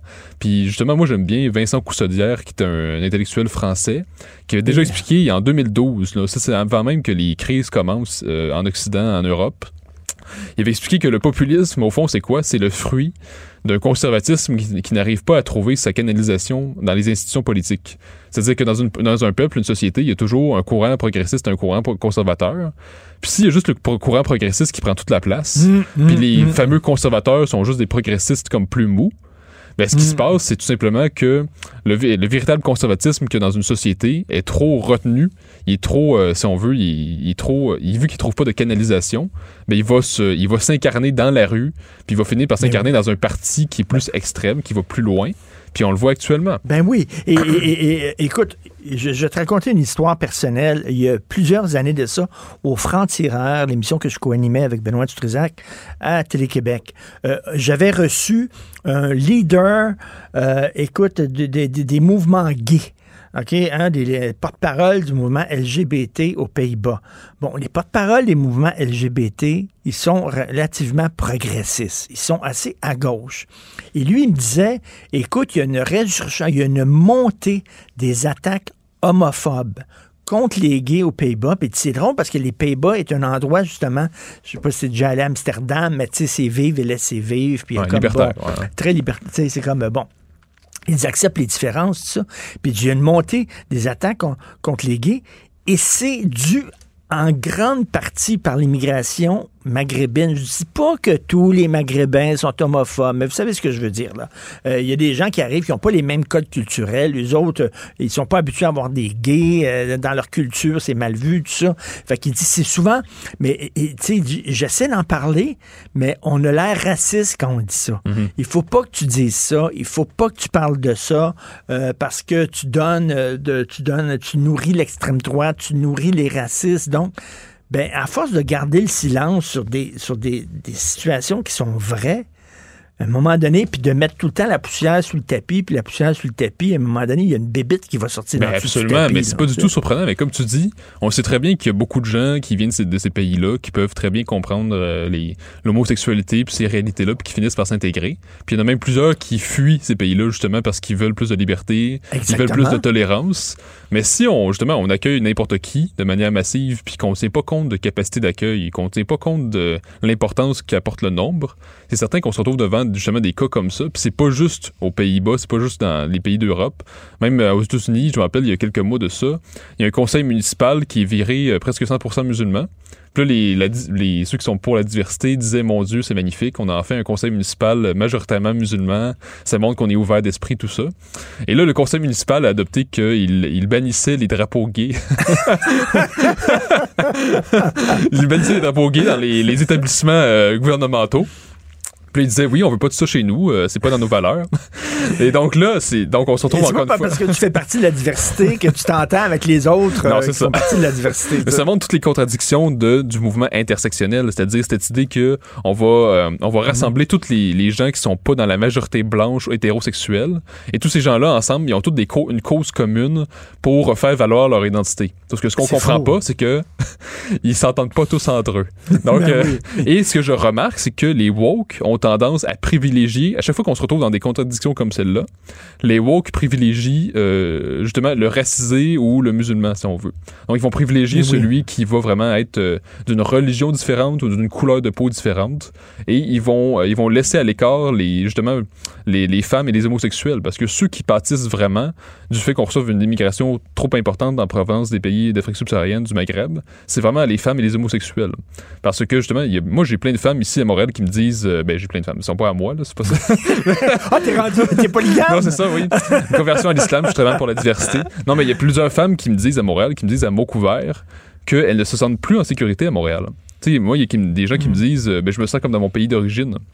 Donc le Maroc ou des pays du Maghreb. À Montréal, je me sens comme dans mon pays d'origine parce que euh, elles me disent, euh, ben je, je vis des situations où on me fait des regards, euh, on me fait des commentaires, euh, on m'aborde puis de, de manière très déplacée. Et c'est pas, c'est-à-dire c'est pas les Montréalais de toujours qui, qui font ces genres de regards-là, de commentaires-là. Donc on voit très bien qu'il y a des limites quand même euh, à toujours recevoir. Puis ça me fait rire quand je vois dans les médias, là, c'est rendu que le nouveau stratagème pour dire qu'il n'y a pas de problème avec l'immigration, c'est de dire que la notion de capacité d'accueil, c'est une notion d'extrême droite, ou c'est une notion floue, c'est un concept flou qui veut rien dire. Ben, Mais j'ai envie de dire. euh, Ouais. t'as- t'as lu Fabien Delise Ouais. dans Le Devoir, euh, où il interviewait un spécialiste, entre guillemets, puis qui disait que toute personne qui ose parler de. T- qui ose dire qu'il faut tenir compte de la capacité d'accueil, c'est de l'extrême droite. Ben oui. Mais- Fait que, je m'excuse, mais il faut tenir compte de notre capacité d'accueil, pas seulement en espace, parce qu'effectivement, le Canada, c'est grand, maudit, on peut en accueillir des gens, c'est pas ça, là. C'est la capacité d'accueil au point de vue économique, là. économique, puis même culturel. Ben Euh, oui. Mais on, comment dire, on peut mesurer les capacités d'intégration, puis on le voit justement avec la hausse des loyers. La hausse des loyers, là, la, de la manière qu'on le connaît, c'est vraiment propre au Canada. Parce qu'il y a eu une hausse des loyers dans d'autres pays, puis dans d'autres pays occidentaux. Mais la, fulgurance qu'on connaît, la, la- la vitesse à laquelle ça se fait, c'est vraiment propre au Canada. Puis on sait pourquoi. Les banques torontoises en, passent, en parlent.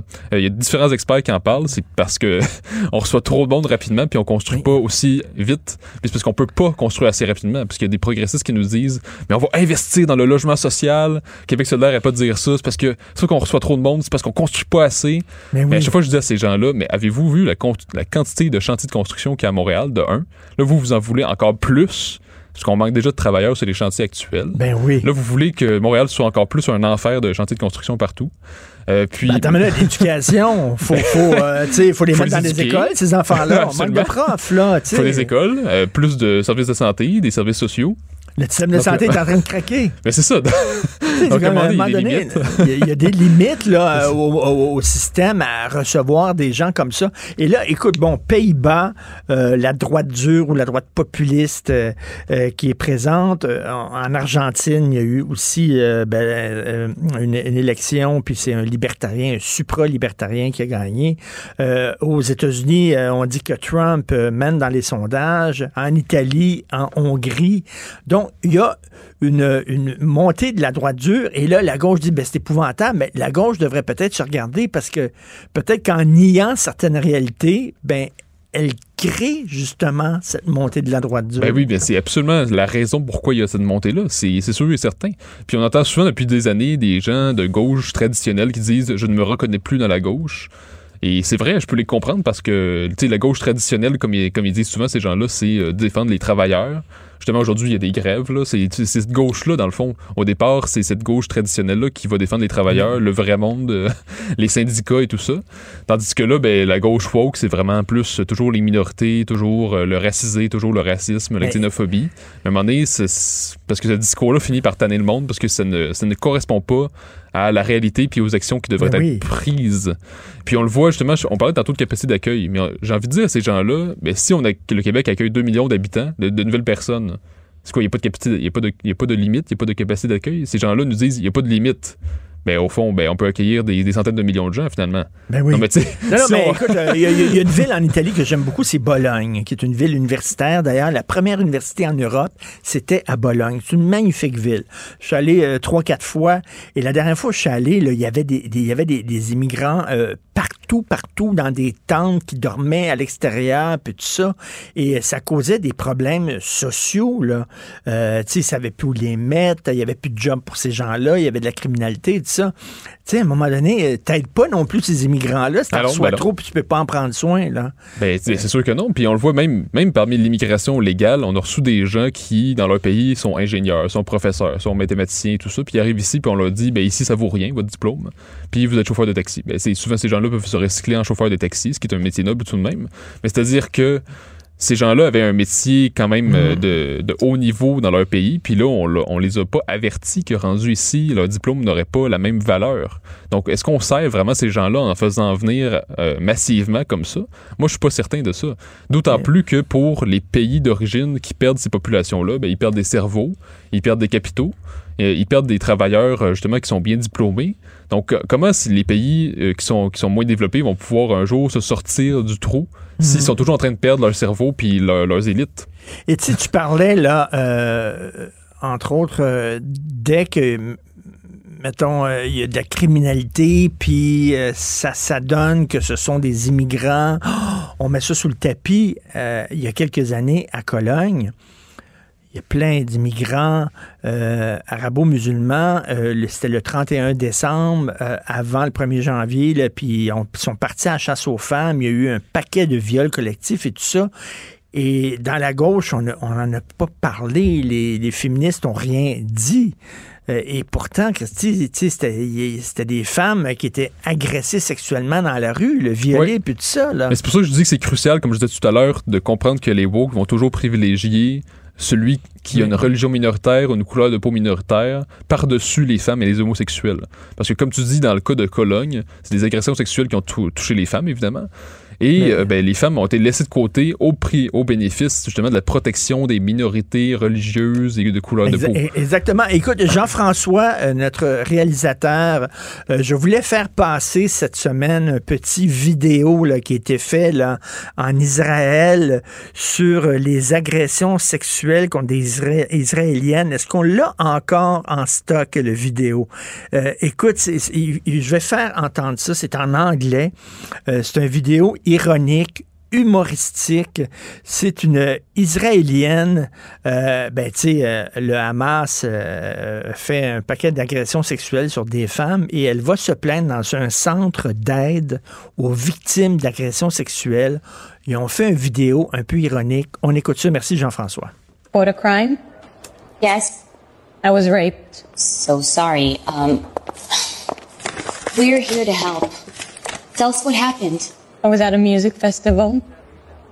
We heard gunfire and everyone was running. I started running and then he grabbed me. He yelled something in Arabic and then he ripped my... Just, sorry to interrupt you. You said he was yelling in Arabic. Yes. So he, he ripped my pants and then he just... I'm just... just sorry, I, I just need a bit of background here. Are you Israeli? Yes. And your rapist was Palestinian? He was a Hamas terrorist.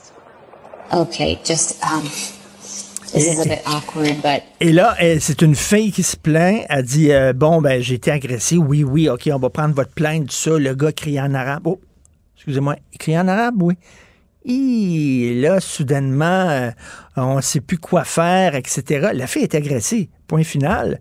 Mais écoute, euh, on a vu euh, récemment, il y a des gens qui disent moi, je crois pas ça. Moi, écoute, a- en, Alberta, la directrice d'un d'un centre d'aide aux victimes d'agressions sexuelles qui a dû démissionner parce qu'elle a dit euh, quand une femme dit qu'elle est agressée, il faut la croire, sauf si elle est juive.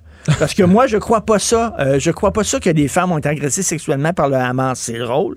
Ah bon? T'es comme- et alors, ce, ce vidéo-là, c'est ça. Quand, dès qu'elle dit j'ai été agressée par un arabe, là, soudainement, euh, la fille qui lui parle, qui est woke, elle dit Ah, ben, je suis pas sûr qu'on peut prendre votre plainte. C'est intéressant, hein? ceux qui sont pro-MeToo nous ont répété euh, inlassablement qu'on vous croit. Donc, aussitôt qu'il y a une accusation, on vous croit, on vous croit. Ce qui a mené évidemment à des accusations contre des personnes innocentes ou dont les actes pouvaient être euh, relativisés.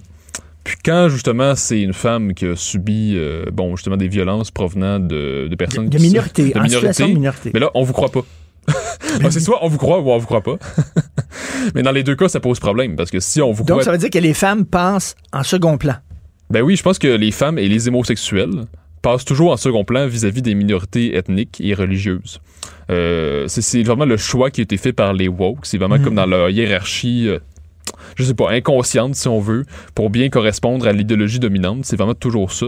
Puis c'est quand même inquiétant pour les, les femmes, les homosexuels, pour leur avenir, parce que si nos pays continuent de, de recevoir massivement des gens justement de ces pays-là, puis que les woke continuent d'agir tels qu'ils le font, l'intégration va, s- ben, va toujours se Ben faire de oui. moins en moins, puis la condition des femmes et des homosexuels va toujours reculer constamment. Puis on le voit justement en France, dans d'autres pays euh, occidentaux, euh, il y a des quartiers où les femmes ne sont plus présentes, ou du moins elles vont se cacher, ils vont faire très attention, elles vont pas être euh, aussi, euh, ils vont pas porter des mini-shirts, Mhm. ils vont pas porter des justement des camisoles et tout ça. Donc on, on voit qu'il y a clairement une islamisation de l'Occident. Puis je peux comprendre pourquoi Geert Wilders est porté au pouvoir puis dénonce cette invasion, ben, une invasion islamique parce qu'il y en a une pour vrai. Mais euh, c'est-à-dire que Mais bon. justement, c'est comme, et là, je reviens, on boucle la boucle et on revient à ce que tu disais au tout début en se laissant, c'est que si les, les politiciens respectables, fréquentables, entre guillemets, modérés, euh, n'adressent pas, ne, ne, ne, ne parlent pas d'un problème, ben là, les gens vont se retourner vers, vers des gens, euh, des, des, des démagogues. Puis, Ah oui, des- mais chasser le naturel, il revient au galop. C'est toujours ça qui se passe. tu sais. Vous lancez un boomerang, mais il vous revient en face. euh. non, mais tu sais, c'est ça, qui, c'est ça qui est en train de se passer. Puis moi, moi, je pense que Trump a des bonnes chances de revenir au pouvoir parce que Joe Biden n'arrive pas à répondre à des questions comme celle-là. Parce que souvent au Québec, on va médiatiser Joe Biden comme le gars qui, bon, qui est un peu comme les Québécois, modéré, euh, relativement progressiste. Euh, bon, puis qui est quand même modéré sur la scène internationale. Tandis, ben, ce qu'on comprend pas, c'est que dans la société américaine, il y a encore beaucoup de pauvreté, il y a encore, euh, Et- il y a encore justement le, le problème migratoire. euh, puis ces questions-là, c'est juste Trump qui arrive à, à apporter justement des, solutions, ben, des idées. Écoute, Philippe, tu, tu me mets les mots dans la bouche parce qu'un peu plus tard dans l'émission, on va recevoir Luc La Ah oui, Liberté, bien puis il dit justement qu'il y, y a un angle mort pour la campagne de, de Joe Biden, c'est l'immigration. Ah oui. Il sait pas quoi faire avec ce sujet-là, il ne sait pas quoi dire. Et là, bien sûr, écoute, il y en a un là, qui se frotte les mains dans le fond là, en disant Moi, je sais quoi dire sur ce problème-là. C'est bien sûr Donald Trump. Merci, Philippe Laurent. Merci. Bonne journée. Martino. Le préféré du règne animal. Bonjour, les petits lapins. Alors, les gens qui m'écoutent, vous le savez que je n'ai pas froid aux yeux. Je suis un grand explorateur. D'ailleurs, dans un mois, je pars euh, pendant deux semaines dans un tout inclus dans le sud où je vais manger des mets exotiques qu'on appelle des tacos. Je sais pas exactement c'est quoi. Et boire des boissons euh, comme des margaritas, par exemple. Je dis, non, non, moi, il n'y a rien qui m'arrête, là. Je n'ai peur de rien. Non, je rigole, bien sûr. Euh, je suis absolument pas explorateur. Je vais parler avec un vrai explorateur. Alors, Vincent Colliard, c'est un explorateur français. Euh, il a déjà fait 25 explorations euh, vraiment extrêmes, dont il a passé 84 jours sans assistance sur l'océan Arctique.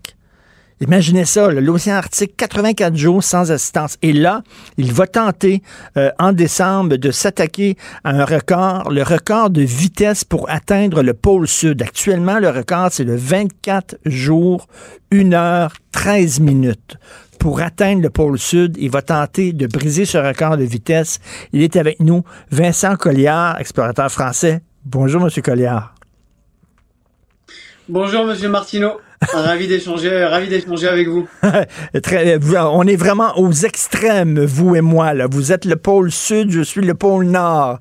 Parce que moi, je, je suis absolument pas explorateur. Pourquoi vous aimez vous mettre dans, dans, dans, des situations qui sont comme ça, dangereuses et extrêmes? Qu'est-ce que vous recherchez là-dedans?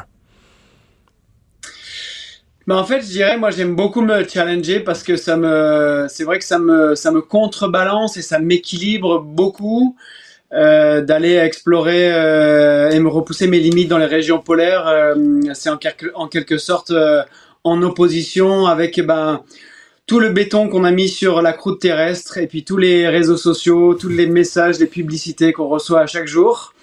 Donc pour moi, là, c'est une certaine manière de ouais, d'apprendre à savoir qui je suis, jusqu'où je peux aller. J'ai toujours été très intéressé par euh, essayer de savoir euh, jusqu'où on peut aller physiquement et puis euh, mentalement, découvrir ses, ses propres limites. Et, et puis la deuxième raison qui me fait aller dans ces régions, c'est que genre, ces régions me fascinent et puis j'espère qu'on par le biais de mes expéditions, qu'on puisse en parler de plus en plus pour attirer l'attention et pour essayer de protéger ces espaces encore vierge de l'impact de l'homme.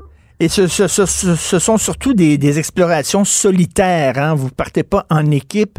Ce sont surtout des explorations solitaires. Vous aimez être seul euh, au pôle sud.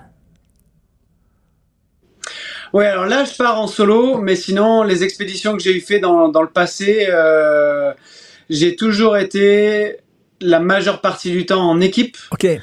Et puis euh, voilà. Mais là, là, l'idée du pôle sud, effectivement, c'est de, c'est d'être en solo et sans assistance. OK, donc le record, euh, euh, c'est comme je le disais, c'est 24 jours, 1 heure, 13 minutes pour se rendre au pôle sud. Euh, ben, j'imagine, pour établir un record, il faut, il faut que vous partiez toujours du même, du même point, là, en fait. Là. C'est, toujours le même parcours là, que vous devez faire. Oui, exactement. Et puis, ça, ce ce, point de départ, il a été établi et puis euh, le record d'un copain norvégien euh, qui le détient en 24 jours, euh, tout avait été validé depuis la côte intérieure de l'Antarctique qui s'appelle Hercules Inlet. Et puis c'est de là que je vais partir là dans quelques semaines. OK, vous partez de l'Antarctique et vous vous rendez directement au pôle sud, seul, en ski. Hein, vous n'allez pas être avec un traîneau, avec des chiens, tout ça. Vous n'allez pas être en motoneige. Vous allez en ski seul. Je vais effectivement en ski seul. C'est moi le chien du coup, puisque je tire mon propre traîneau euh, pendant ma 1100, 1130 km. OK, et là, c'est pas seulement euh, d'affronter la solitude, d'affronter le froid, mais il y a un défi supplémentaire, c'est la vitesse. Vous devez vous déplacer rapidement parce que c'est un peu comme une course, là. Ah, Vincent Colliard, euh, on l'a perdu. Il est peut-être quelque part dans le pôle sud d'entrer en communication avec lui que chez lui en France. Merci beaucoup et bonne chance, Vincent Colliard. Artiste de la satire, il dénonce les incohérences et l'ironie à la fois. Richard Martineau. Gilles Proulx. Bonjour, mon cher Richard. Richard Martineau. Pauvre petit lapin. La rencontre. Point à l'heure des cadeaux. Je serai pas là, là à vous flatter dans le sens du poil. Point à la ligne. C'est très important ce qu'on dit. La rencontre pro martineau Écoutez, Gilles, ça coûte cher faire vivre une équipe de hockey. On a besoin de commanditaires. Hein? Fait que là, on est allé en chercher un super bon commanditaire, une bonne commandite de Air Canada. Est-ce que vous allez applaudir nos joueurs, Gilles? tu l'as bien dit, de bons commanditaires. Je comprends pas que Chantal Maccabé n'a pas joué son influence pour empêcher ça. Qu'est-ce qu'il faut voir derrière ça? Peut-être peut-être euh, des prix privilégiés des billets d'avion pour le Canadien qui emprunte les sièges d'Air Canada. Alors, on critique le CH, le Canadien de Montréal, qui se permet d'exhiber donc euh, sur son chandail le logo d'Air Canada. Air Canada est sujette aux lois du bilinguisme. Et il n'y a pas une compagnie au Canada qui est sujette officiellement aux lois du bilinguisme qui n'a tant violé. Et euh, encore une fois, il faut se rappeler que c'est une compagnie récalcitrante. Il y a eu quelque chose comme 300 plaintes de la part des usagers de la Canada à, l'Office du bilinguisme. Alors là, impératif français a beau gueuler. Impératif français, c'est bien beau à chaque fois qu'il y a une, juste quelque part une taxe à la gueule donnée au bilinguisme. Il sort de sa cachette, mais ça change quoi? Monsieur Perrault, j'aime bien, mais j'aimerais bien savoir quels sont les résultats, à part de t'appeler impératif français pour savoir un appel des médias, et il n'atteint pas les oreilles de la lâcheté tant à Ottawa qu'à Québec. Et en passant, puisque Air Canada se fout du bilinguisme, où en sommes-nous avec Suzuki, ce bon joueur de hockey qui est un peu moins bon cette année apparemment, et le bilinguisme? Il n'a pas eu le temps cet été d'aller faire un tour chez Berlitz apprendre. Il a dit j'ai suivi quelques mais c'est tellement difficile à absorber la langue française. Je comprends pas, il y en a d'autres qui réussissent, mais... dont l'ancien leader des Alouettes, Calvillo, qui a réussi, qui est un hispano d'origine américain euh, de citoyenneté, a réussi à parler très bien français en peu de temps. Alors, alors, essayez de savoir. Mais là, Michael Rousseau, là, on le voit plus pantoute, là, le boss d'Air Canada, là, qui avait été apostrophé par euh, P.O. Zappa. Euh, il, est, quoi, il est, trop occupé avec ses cours de français? Je suis désolé. Oh. Mais je pense que stratégiquement, il doit dire c'est trop difficile de l'apprendre. Il l'a confié d'ailleurs. Et il se cache dans la garde-robe et euh, désigner d'autres personnes pour être affronté à la critique à propos d'Air Canada, parce qu'effectivement, c'est un drôle de président fort bien payé et qui euh, ne dit mot. Alors, à quoi bon avoir un président dont la responsabilité est de projeter ta voix dans les deux langues? Là, je ne euh, sais pas si vous avez vu ça dans le devoir, mais euh, la Cour suprême tous les arrêts de la Cour suprême avant 1970 étaient en anglais seulement. Avant 1970, après ça, ils ont fait dans les deux langues. Là, il y a une avocate qui a porté plainte euh, au commissaire des langues officielles. Le commissaire des langues officielles a dit à la Cour suprême, vous devez traduire en français tous les arrêts de la Cour suprême avant 1970. La Cour suprême a répondu, fuck you on le fera pas. C'est trop dur, ça, trop, ça prend trop de temps, on manque de gens, on le fera pas. Ça, c'est la cause suprême, la cause supérieure au Canada qui dit les deux langues, on s'en fout. Ce qu'il y a de plus fort après Dieu, la Cour suprême. Et on se fout du passé, d'avant 70 ou pas. Mais ils peuvent dire, oui, mais ça va donner quoi? Ben, ça va donner que les archives vont être accessibles dans la langue de ben ceux qui veulent ben que ce soit en français. Mais euh, faut croire que les archives, ça les intéresse pas plus que ça. On a compris pourquoi est-ce qu'il y a tant de gens qui ont contesté le résultat et aussi la, l'affirmation de la Cour suprême qui parlait qu'on avait le droit de faire un référendum pour se retirer, mais il y avait quand même des conditions. Il fallait qu'il y ait un ensemble euh, d'appui de la part de la, des membres de la fédération.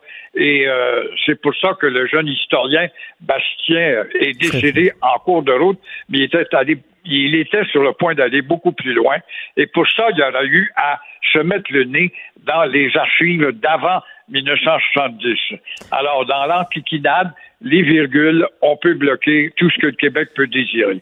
On est des imbéciles, mon cher Richard. Est-ce qu'on n'a pas des imbéciles diplômés en nos murs? Imagine-toi Demain, j'en parle dans le Journal de Montréal. C'est ça que j'ai pas paru aujourd'hui. Et euh, il y a un comité de la toponymie qui va recevoir bientôt une demande pour débaptiser la circonscription de Mercier et euh, qui perpétue le souvenir de ce grand premier ministre, Honoré Mercier, celui qui avait dit Cessons donc de nous battre entre frères, mhm. cessons nos luttes fratricides. On n'a pas compris depuis ce temps-là. Alors là, on aimerait changer ça, débarrasser le nom du comté de Mercier Pourquoi? pour le plateau du Mylan à côté de l'autre plateau. Ça fait bien. C'est un coin que tu connais bien, toi, justement, à ben Montréal. On appellerait ça le plateau du Mylan. Alors, plus fou que ça, tu meurs. Et euh, ben. heureusement, le président du Parti québécois, qui a 400 membres derrière lui quand même dans ce comté, c'est pas si mal pour un comté, Éric Ouellette, a décidé d'essayer de, de bloquer cela. C'est pas fait encore, mais euh, ça va peut-être venir comme proposition. Ben oui, mais j'ai le plateau du Myland, il n'y a aucune référence à notre histoire, il n'y a aucune référence à notre patrimoine. C'est un nom qui veut rien dire, alors que Mercier, mon Dieu. Pourquoi on dit qu'Honoré Mercier n'était pas fin avec les Autochtones, il était raciste? C'est pour ça qu'on va enlever son nom? Absolument pas. C'était parmi les cinq grands premiers ministres, c'est sûrement l'un des plus grands. Et c'est lui qui va. Le premier dans ces années, au lendemain de la mort de Louis Riel, qui va ouvrir un front en France pour essayer d'avoir des petites relations un peu privilégiées entre le Québec de ce temps-là et euh, d'aujourd'hui et la France du temps. Alors, non, ça a été un très, très grand. Oui, oui, mais il a sauté à cause d'un scandale. C'est pas tout à fait exact. Il a été pris dans le scandale de la baie des Chaleurs, le chemin de fer, mais on s'est aperçu après enquête que c'était son ministre Paco qui avait reçu des, des pourvoirs de la part des compagnies de chemin de fer qui voulaient percer dans la baie des Chaleurs. Il n'avait rien à ça, mais euh, il était malade, il va démissionner, puis sa carrière finit rapidement, malheureusement. Mais on lui a pas donné un monument devant l'Assemblée nationale pour rien du tout, puis il donnait un comté également. Alors, comme on voit, est-ce qu'il y a du wokisme derrière tout ça? Tu dis que ça n'a rien de historique, c'est bien vrai, mais c'est un mode de vie, c'est une ben qualité de vie qu'on veut faire connaître par l'officialisation d'un comté qui s'appellerait le, plateau Myland. C'est complètement ridicule. Euh, Gilles, j'ai pensé à vous hier parce que je parlais à une professeure, une enseignante. Elle, elle est née en Colombie. C'est une Colombienne. Elle a enseigné en Europe, elle a enseigné au Nouveau-Brunswick. Puis elle a dit, c'est bien beau les meilleurs salaires aux professeurs, puis c'est bien beau là, avoir moins d'élèves dans les classes, mais c'est pas ça le problème. Elle dit, la grève va rien régler. Le problème, c'est que notre système d'éducation au Québec, il crée des ignorants. C'est ça le problème. C'est très vrai, c'est très vrai. On n'a qu'à regarder l'horaire scolaire 180 jours, puis moins de ci, puis moins de ça, par semaine verte, par semaine blanche. C'est très vrai. C'est très vrai. Mais on le répète, c'est une école à deux jours. Il y a personne qui prend ça. Il n'y a aucun intellectuel à pipe. Mais, mais on va parler, par exemple, nous, on veut avoir des bons salaires pour vous donner une meilleure qualité à vos enfants, les petits-parents. Les petits-parents d'ignorants qui sont manipulables comme des, des, des, poissons rouges embarquent là-dedans puis appuient finalement le grand mouvement. J'espère qu'elle va durer longtemps pour faire réfléchir à la sacoche des professeurs et professeurs en bout de ligne. Il faut s'apercevoir quand est-ce qu'on va comprendre une fois pour toutes quand est-ce qu'on va comprendre ça? Il faut réécrire le Code du travail. Les gens du secteur public et parapublic, vos patrons, c'est le peuple. C'est pas le syndicat, un tel. Je dis pas qu'il faut abolir le syndicalisme. Non. Il faudra avoir une négociation permanente entre les deux signatures de contrat. Mais euh, en attendant, tout ça n'est que parler dans le vide. C'est bien beau avoir plus de professeurs, plus d'aide en classe, avoir de meilleurs salaires. C'est bien beau, c'est correct, là, mais le problème, c'est que notre école est, pas assez exigeante. On n'arrête pas de baisser la barre. On fait passer des élèves qui devraient couler. On se ramasse avec des élèves qui sont en, à l'université qui savent pas comment écrire comme faux. Je parlais avec euh, une jeune petite fille qui est cubaine son père a tombé amoureux d'une belle cubaine, puis elle avait deux enfants, puis elle est venue s'établir au Québec. Et la petite, alors, 15 ans, 16 ans, elle parle mieux français que les Québécois dans la classe. Les Québécois qui continuent de répandre la, joyelisation, elle parle mieux français, elle adore. J'ai dit, est-ce que tu apprends l'histoire? Elle a dit, oui, on étudie en histoire. Où en es-tu? Ben, on parle d'à partir des années folles et euh, les années, euh, les années au lendemain de la Première Guerre, on rentre dans l'ère des années folles. Il y avait eu la belle époque, enfin, l'année de la belle époque, la guerre éclate, j'ai dit c'est tout. Je recule pas plus loin, elle dit non, c'est là qu'on commence. On en est à nos premiers cours dans une école de Boucherville. Ça te donne une idée comment ben on impose une programmation qui est de plus en plus superficielle. Euh, Gilles, en terminant, est-ce que vous allez célébrer Noël? Célébrez-vous Noël, vous? Ben, j'ai un respect pour Noël. C'est une journée euh, quand même de joie. Euh, c'est une euh, journée capitaliste, certains vont dire. C'est Coca-Cola qui a créé le Père Noël en 1928. C'est un peu vrai. C'est aussi une référence à ceux qui sont croyants à la crèche. Je t'ai lu ce matin, je ben n'en reviens pas, de voir comment l'imbécilité peut tout démolir sur ce qu'on a aimé, sous prétexte que quoi, c'est une fête païenne, c'est une fête capitaliste. Ben oui, je, vais, je, vais, le dire aux gens qui n'ont pas lu, c'est la Commission canadienne des droits de la personne dit euh, pourquoi on donne des congés fériés à Noël puis à Pâques, alors qu'il y a d'autres religions au Canada. Il n'y a pas rien que la religion catholique. Comment ça se fait qu'on donne des congés fériés à Noël et pas aux autres religions? Puis là, ils disent c'est, c'est du racisme, c'est de l'intolérance religieuse. Mais ben, Christy, notre pas, je comprends qu'il y a des gens d'autres religions, je comprends ça, Gilles, mais le patrimoine, le passé, la culture du, Canada, Noël, c'est important, là. Mais c'est une bande de maudits fous furieux qui ont le droit à la caméra puis de répandre ça à Radio-Canada, avoir le devoir, en même temps, et pourquoi pas la presse. À ce moment-là, ces mêmes maudits hosties de pirates, on devrait ne pas avoir congé le vendredi saint. Comment se fait que tu congé, c'est une fête, c'est une fête religieuse, le vendredi saint, ça n'a rien à voir, c'est une société laïque? Ben oui. Alors, mais ils tiennent à leur congé. c'est dans la convention collective, on y tient le congé du vendredi saint. À ce moment-là, ils adorent les États-Unis. Sur le dollar, c'est écrit In God We Trust. Ben mais moi, je ne cours pas partout un athée. Ben oui, mais là, tu es fier de toucher au dollar américain In God We Trust. Tu vois, les contradictions, on devrait plus, les médias accordent trop d'importance à ces imbéciles égarés dans le champ qui représentent 30 personnes, mais ils ont la chance de passer dans la presse, le devoir ou à Radio-Canada, et ça vient de certain. Nous sommes 300 000, ils sont 30. On s'en occupe pareil. Et là, j'allais, moi, pour le fun, j'allais sur le site Internet de l'Université McGill, le calendrier, puis eux autres, ils reconnaissent officiellement 85 fêtes religieuses. La Ganesh Chaturthi pour les hindous, la Guru Granth pour les Sikhs, la Sanaim pour les Wiccans. Les Wiccans, je sais même pas c'est quoi. L'ascension de Abdou Ba'a pour les adeptes de la foi Baha'i et le Gantasai pour les shintoïstes.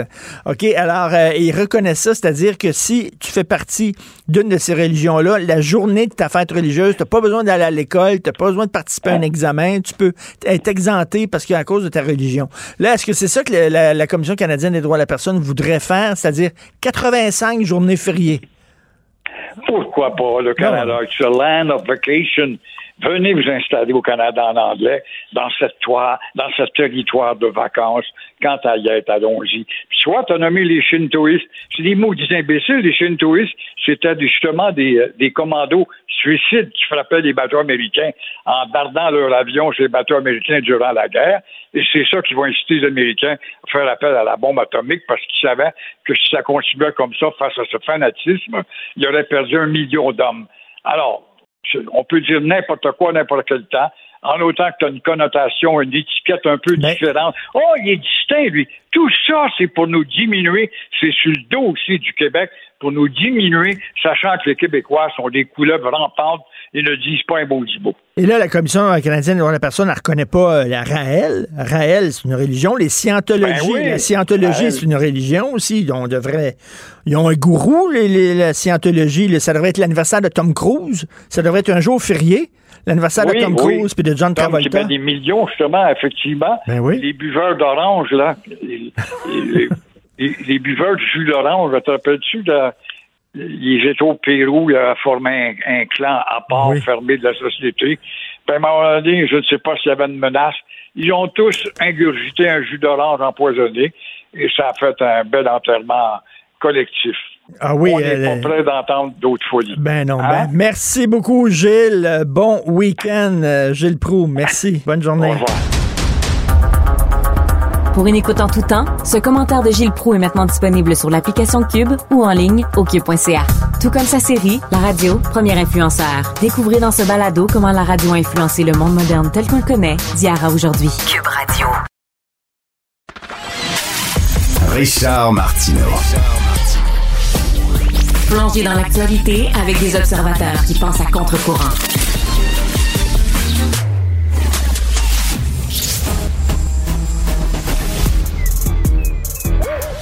Mathieu Bocoté. Il représente un segment très important de l'opinion publique. Richard Martineau. Tu vis sur quelle planète? La rencontre. Je regarde ça et là, je me dis, mais c'est de la comédie. C'est hallucinant. La rencontre. Bocoté. Martineau. Mathieu, je sais que tu veux revenir sur le sondage de l'actualité qui donne le PQ gagnant, mais tout d'abord, euh, dans le devoir, Patrick Moreau, que tu connais bien de la revue Argument, euh, euh, publie un texte qui s'intitule Au-delà de l'affaire Bokra Manaï. Il parle de Bokra Manaï, le responsable de la lutte au racisme à la ville de Montréal et aussi de, de Mme El Gawabi, Amira El Gawabi. Et il dit confie des mandats publics à des personnes qui ont consacré l'essentiel de leur carrière antérieure au service d'une cause, c'est confondre les genres.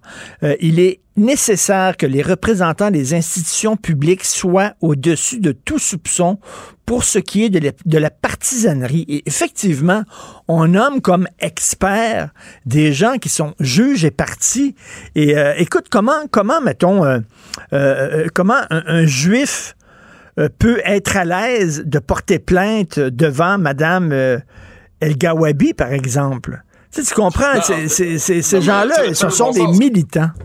Ouais, mais il faut bien voir ce dont il est question ici. C'est qu'à la fois la ville de Montréal, euh, Madame Plante, et à Ottawa, euh, Monsieur Trudeau, on est dans les deux cas devant des gens qui ont une conception militante de l'État. L'État doit servir à rééduquer une population que l'on juge réfractaire à la diversité.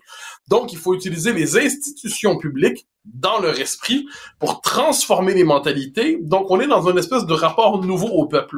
En démocratie normalement libérale, le- l'État euh, était l'expression politique d'un peuple et ouvrait un espace de débat, la démocratie, où les gens débattaient librement. Là, on est dans un État qui traite sa population globalement comme une collection de retardataires historiques. Et dès lors, c'est en fonction du bien commun. Bien commun qui est assimilé à l'idéal diversitaire qu'il faut rééduquer la population. Et là, on touche à Madame, euh, d'abord, euh, Bokramanaï. Donc, on est dans une séquence où il y a du racisme visible à Montréal, c'est de l'antisémitisme. Mais elle, c'est pas ça qui l'intéresse. Parce que tout le travail du courant idéologique auquel appartient Madame Manaï a expliqué depuis 40 ans dans son esprit que le racisme classique est un racisme périmé qui ne compte plus. Le racisme qui compte, selon elle, c'est le racisme systémique. À quoi reconnaît-on le racisme systémique? Aux différences statistiques entre les différents groupes identifiés par la bureaucratie diversitaire, et ces écarts statistiques sont interprétés comme les effets d'un système raciste. Bon, donc il n'y a pas d'autre explication. Le fait que entre tel et tel groupe, il y a des écarts, il n'y a pas d'explication culturelle, sociologique. de- Non, c'est l'effet d'un système raciste. Parce que derrière ça, il y a une forme d'égalitarisme dur, une forme de socialisme multiculturel qui dit tout ce qui, de, tout, tout, euh, je dirais tout, euh, toute disparité statistique est le signe d'un système discriminatoire. Hmm. Donc ça, Mme Manaï, c'est ça son travail. Le travail de Mme Manaï, c'est de voir du racisme là où il y en a pas. Le travail de Mme Manaï, c'est d'étendre le, le concept de racisme pour réinterpréter l'ensemble des relations sociales québécoises et à Montréal notamment. Donc là, quand le vrai racisme arrive, là, le vrai racisme, c'est pas son sujet. C'est pas ça qui l'intéresse. Dans le cas de Mme Ngawawi, on est à peu près dans la même logique. Pour elle, elle est responsable de la question de l'islamophobie euh, parce que la question structurelle qui traverserait le Canada, c'est l'islamophobie, comme partout en Occident. Or, ce qui est intéressant, qu'est-ce qu'on appelle l'islamophobie aujourd'hui? C'est le refus qu'ont les sociétés occidentales de multiplier les accommodements raisonnables, entre guillemets, à l'endroit de l'islam et de sa version souvent islamiste. Parce que l'islam n'égale pas islamisme, mais le fait est que les islamistes ont beaucoup de poids aujourd'hui dans la définition de l'islam. Donc, le refus qu'a une société occidentale de se laisser islamiser, c'est ça, de leur point de vue, l'islamophobie. Donc, encore une fois, si on lui demande de condamner le racisme dans sa forme antisémite, ce n'est pas son sujet, ce n'est pas son travail. Et c'est pour ça que je reviens à la question de base. L'État ne devrait pas être un État militant. Mais aujourd'hui, ce que j'appelle le régime diversitaire dans tous mes travaux, c'est un, un État qui veut rééduquer sa population, puis on en a deux exemples. Bon, mais donc, donc, Mathieu, lorsque la ville de Montréal nomme Bokra Manaï et lorsque euh, euh, Justin Trudeau nomme euh, Madame El Gawabi à des postes comme ça pour lutter contre le racisme, alors que ce sont des militantes, il commet pas une erreur. Il sait fort bien ce qu'il fait. Il veut nommer des militants à ces postes-là. Mais c'est exactement ça. Ce n'est pas une erreur. C'est ça. L'erreur serait été de nommer quelqu'un dans leur esprit qui avait une conception, on pourrait dire, classique du racisme.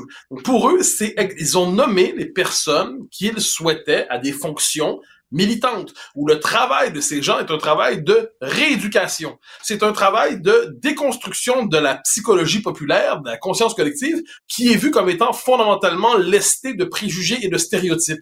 Donc, Madame Manaï, tout comme Madame El Gawibi, sont parfaitement à euh, au bon endroit à leur poste, parce que leur poste a été fondé pour ça. Ce qu'il faut remettre en question, c'est pas l'une ou l'autre, c'est le poste même. Il faut pas simplement congédier Madame Manaï, ce qu'il faut faire par ailleurs, mais ce qu'il faut, c'est parce que en tant que tel, on l'a vu dans la crise présente, il y a du vrai racisme, elle n'est pas au rendez-vous. Bon, l'attente du commun des mortels est quand même là. Ce qu'il faut, c'est abolir ce poste. Il faut abolir la bureaucratie idéologique dans l'État.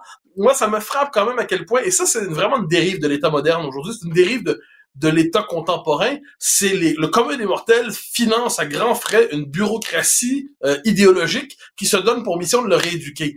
Euh, je m'excuse, mais à un moment donné, le commun des mortels est en droit de dire non, merci. Mais là, la première étape pour la plupart des gens, c'est ah ben cette personne-là n'est pas à, la bonne au, bon poste. Ensuite, il va falloir questionner le poste. Mais je doute de la capacité des leaders d'opposition de poser cette question. Mais ça, c'est le clientélisme. C'est ce que dit Patrick Moreau là dans le Devoir. C'est le clientélisme, c'est-à-dire les, les, les, politiciens songent à leur réélection, veulent avoir le vote des musulmans, des Polonais, des, des Indiens, etc.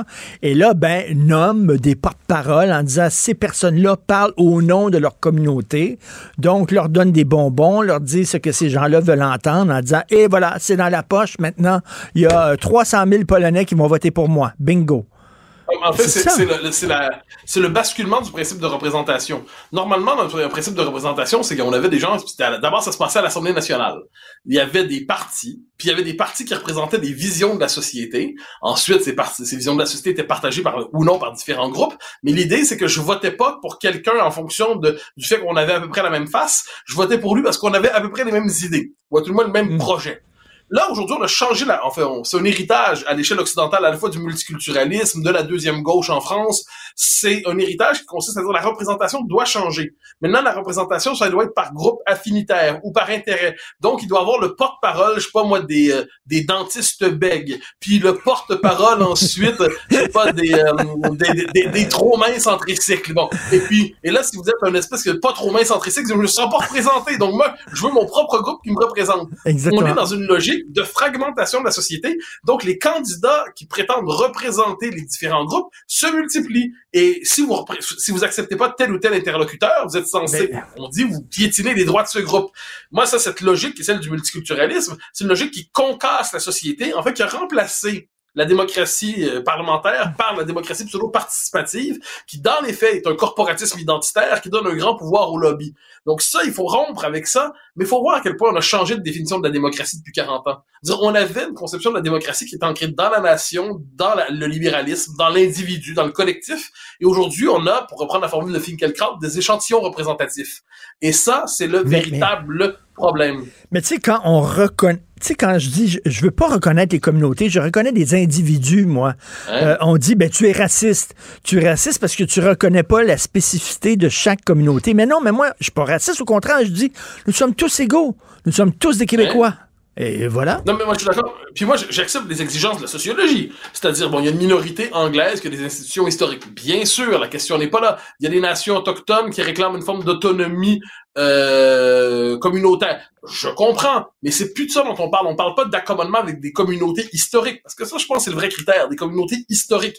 Quand on est dans un, mais la vocation de ceux qui arrivent dans un pays, c'est de s'assimiler, de s'intégrer à la majorité, et ensuite, au-delà de toutes les communautés dont tu parles, et c'est là que je te rejoins absolument, il y a une citoyenneté partagée. Aucun individu ne devrait être réduit à son statut d'échantillon représentatif. Aucun individu ne devrait être réduit au statut de quota. Ah, c'est ce qu'on fait. Mais, mais, mais, mais Mais Mathieu, est-ce qu'on n'est pas dans une contradiction, toi et moi? Parce qu'il y a des gens qui disent, ben, le discours que vous avez au sein du Canada, reconnaissez nos droits collectifs, reconnaissez notre langue, reconnaissez notre culture, c'est une forme de communautarisme que les gens diraient. Non, ça, je suis pas d'accord. Moi, moi, je pense qu'il y a une distinction de fond à faire entre les peuples et tu noteras d'ailleurs ce que j'ai parlé, la minorité historique anglaise, les peuples autochtones. Les peuples, ça existe. Le drame des, on pourrait dire de la dynamique idéologique actuelle, c'est qu'on met, on vide de sa substance le peuple, la nation, qui nous permettait à la fois d'être membre d'un collectif, parce qu'il faut être membre d'un collectif, et individu. Et là, on vide la nation de son, sa substance, puis on réinjecte cette substance-là dans des, des identités, on pourrait dire communautaristes. Donc là, religieuses, sexuelles, euh, ethniques, raciales, et ainsi de suite. Donc là, et là, on le voit aujourd'hui. Donc, par ailleurs, dans le Québec, dans le Canada, je, je le redis, les Québécois n'ont pas demandé par ailleurs un statut communautariste. Ils ont dit l'État qui est le nôtre, l'État qui a été construit pour que les Canadiens français autrefois, puis les Québécois aujourd'hui soient majoritaires dans leur propre État, réclame un statut conforme à son statut national. Mais ça, ça implique encore une fois de se rappeler qu'une nation, c'est pas une communauté parmi d'autres. Une nation, c'est l'espace qui rend possible l'existence même de la démocratie. Mais quand on vide la nation, on, on retrouve pas l'individu absolu. On retrouve la société éparpillée des identités conflictuelles. Écoute, j'étais un peu, euh, tu sais, je suis dans un chemin de traverse, mais écoute, tu es, tu es la rhétorique, ce que Sonny Rollins est au saxophone, un excellent improvisateur. Donc, euh, écoute, on revient au chemin euh, principal où tu voulais aller. Donc, euh, le PQ serait en tête dans les intentions de vote selon un sondage commandé par l'actualité. voilà, donc ce sondage auquel on peut prêter une certaine crédibilité, c'est euh, l'actualité d'une institution un peu critique, mais qui fait un travail honorable. Moi, ce qui me frappe là-dedans, c'est à la fois le fait que le il y a une chose en politique, manifestement, c'est le seul endroit où la résurrection est possible. On va dire, bon, nos amis croyants pensent que une résurrection est possible. Je le souhaite. Non, tu sais, souvent dans la blague pendant des années à mes amis catholiques, je, je, suis plus croyant que vous parce que vous croyez à la résurrection du Christ et moi je crois à la résurrection du PQ. La mienne est plus improbable que la vôtre. Bon, eh bien finalement c'est quand même ce qui est en train d'arriver. Un parti qui devait disparaître il y a deux ans est aujourd'hui promis dans les intentions de vote. Puis il y a deux dynamiques qui se croisent là-dedans. D'abord, le fait que les Québécois ont tâtonné pendant quatre ans pour savoir qui serait l'alternative. Et ils viennent de la trouver. Quand ils disent on veut pas de la CAQ, on veut du PQ. On a globalement trouvé l'alternative. Premier élément. Et deuxième élément, la CAC elle-même est tellement sans projet qu'elle n'est plus capable de rebondir. Le drame de la CAC, c'est que pendant le premier mandat, elle avait un projet. Nous libérer des libéraux, faire la laïcité, renforcer l'identité québécoise, puis la pandémie est venue, bon, transformer la crise. Là, on est dans un parti sans projet, sans cap, sans direction, qui ne sait plus quoi faire. François Legault est complètement déboussolé, c'en est fascinant. C'est un homme de qualité, M. Legault. Il sait connecter avec les Québécois, M. Legault. Mais tu connais ma théorie là-dessus. Parce que M. Legault est déconnecté de lui-même, parce qu'il est obligé d'être le fédéraliste qu'il n'est pas, pour être mmh. capable de plaire à ses chums du conseil du patronat qui travaillent avec lui d'une manière ou de l'autre. Mais M. Legault s'est coupé de ce qui lui a permis de gagner. Et là, on a le Parti québécois qui monte. La première chose qui est importante là-dedans, c'est que ça ne rappelle que qu'on soit souverain. En fait, qu'on soit péquiste ou non, c'est que le mouvement souverainiste vient de retrouver une vigueur. Donc là, la question suivante, c'est, et j'ajoute, le mouvement souverainiste, le Parti québécois retrouve une vigueur non pas en cachant l'indépendance, mais en la mettant de l'avant. Donc ce qui se dessine pour les prochaines années, c'est un débat national centré sur la question nationale. Et ça, ça va être compliqué pour la CAQ, parce que plus on parle de la mhm. question nationale, et plus la CAQ s'écartèle, comment tenir ensemble Éric Girard et Bernard Drainville dans le même parti lorsque la question nationale arrive et s'impose? À la CAQ, il y a des gens de qualité. Simon Jean Bernard Drainville. J'ajoute, euh, évidemment, François Legault. Euh, et on pourrait nommer des gens de personnel politique, d'authentiques euh, nationalistes québécois. Il y en a beaucoup. Le drame, c'est qu'en France, ces gens-là sont minoritaires dans leur propre parti, même si le premier ministre fait partie de leur bande. J'ai hâte de voir comment la CAQ va s'en tirer. Pour l'instant, sa crise de panique n'est pas à la veille de se terminer. Et tu as vu, euh, en terminant, François Legault dit, bon, je prends note des résultats du sondage, je vois que les gens sont fâchés contre moi. Alors, lui-même dit que c'est le parti d'un homme. Contre moi. mais là, c'est terrible. Monsieur, euh, Monsieur Legault, là, je trouve il y a le côté papa Legault est blessé. Euh, vous, vous en voulez à papa. Papa a pas été gentil. Euh, je sais, papa a pas donné les bons cadeaux de Noël. Mais papa va se reprendre. Papa vous décevra pas la prochaine fois. On a envie de dire, mais c'est que papa, c'est pas ça l'enjeu. C'est pas ça l'enjeu. C'est que tu nous comprends pas. C'est rendu qu'on a 24 ans. Tu vas encore nous donner des cadeaux de Noël. Est-ce qu'on pourrait juste changer un petit peu de logique et de logiciel? Et moi, je trouve que Monsieur Legault là-dedans est pris dans un rôle qu'il a bien servi, mais qui se retourne contre lui aujourd'hui. Le petit père du peuple, tiens. Merci Mathieu, à demain, salut. Bye bye. Martino. Le cauchemar de tous les woke.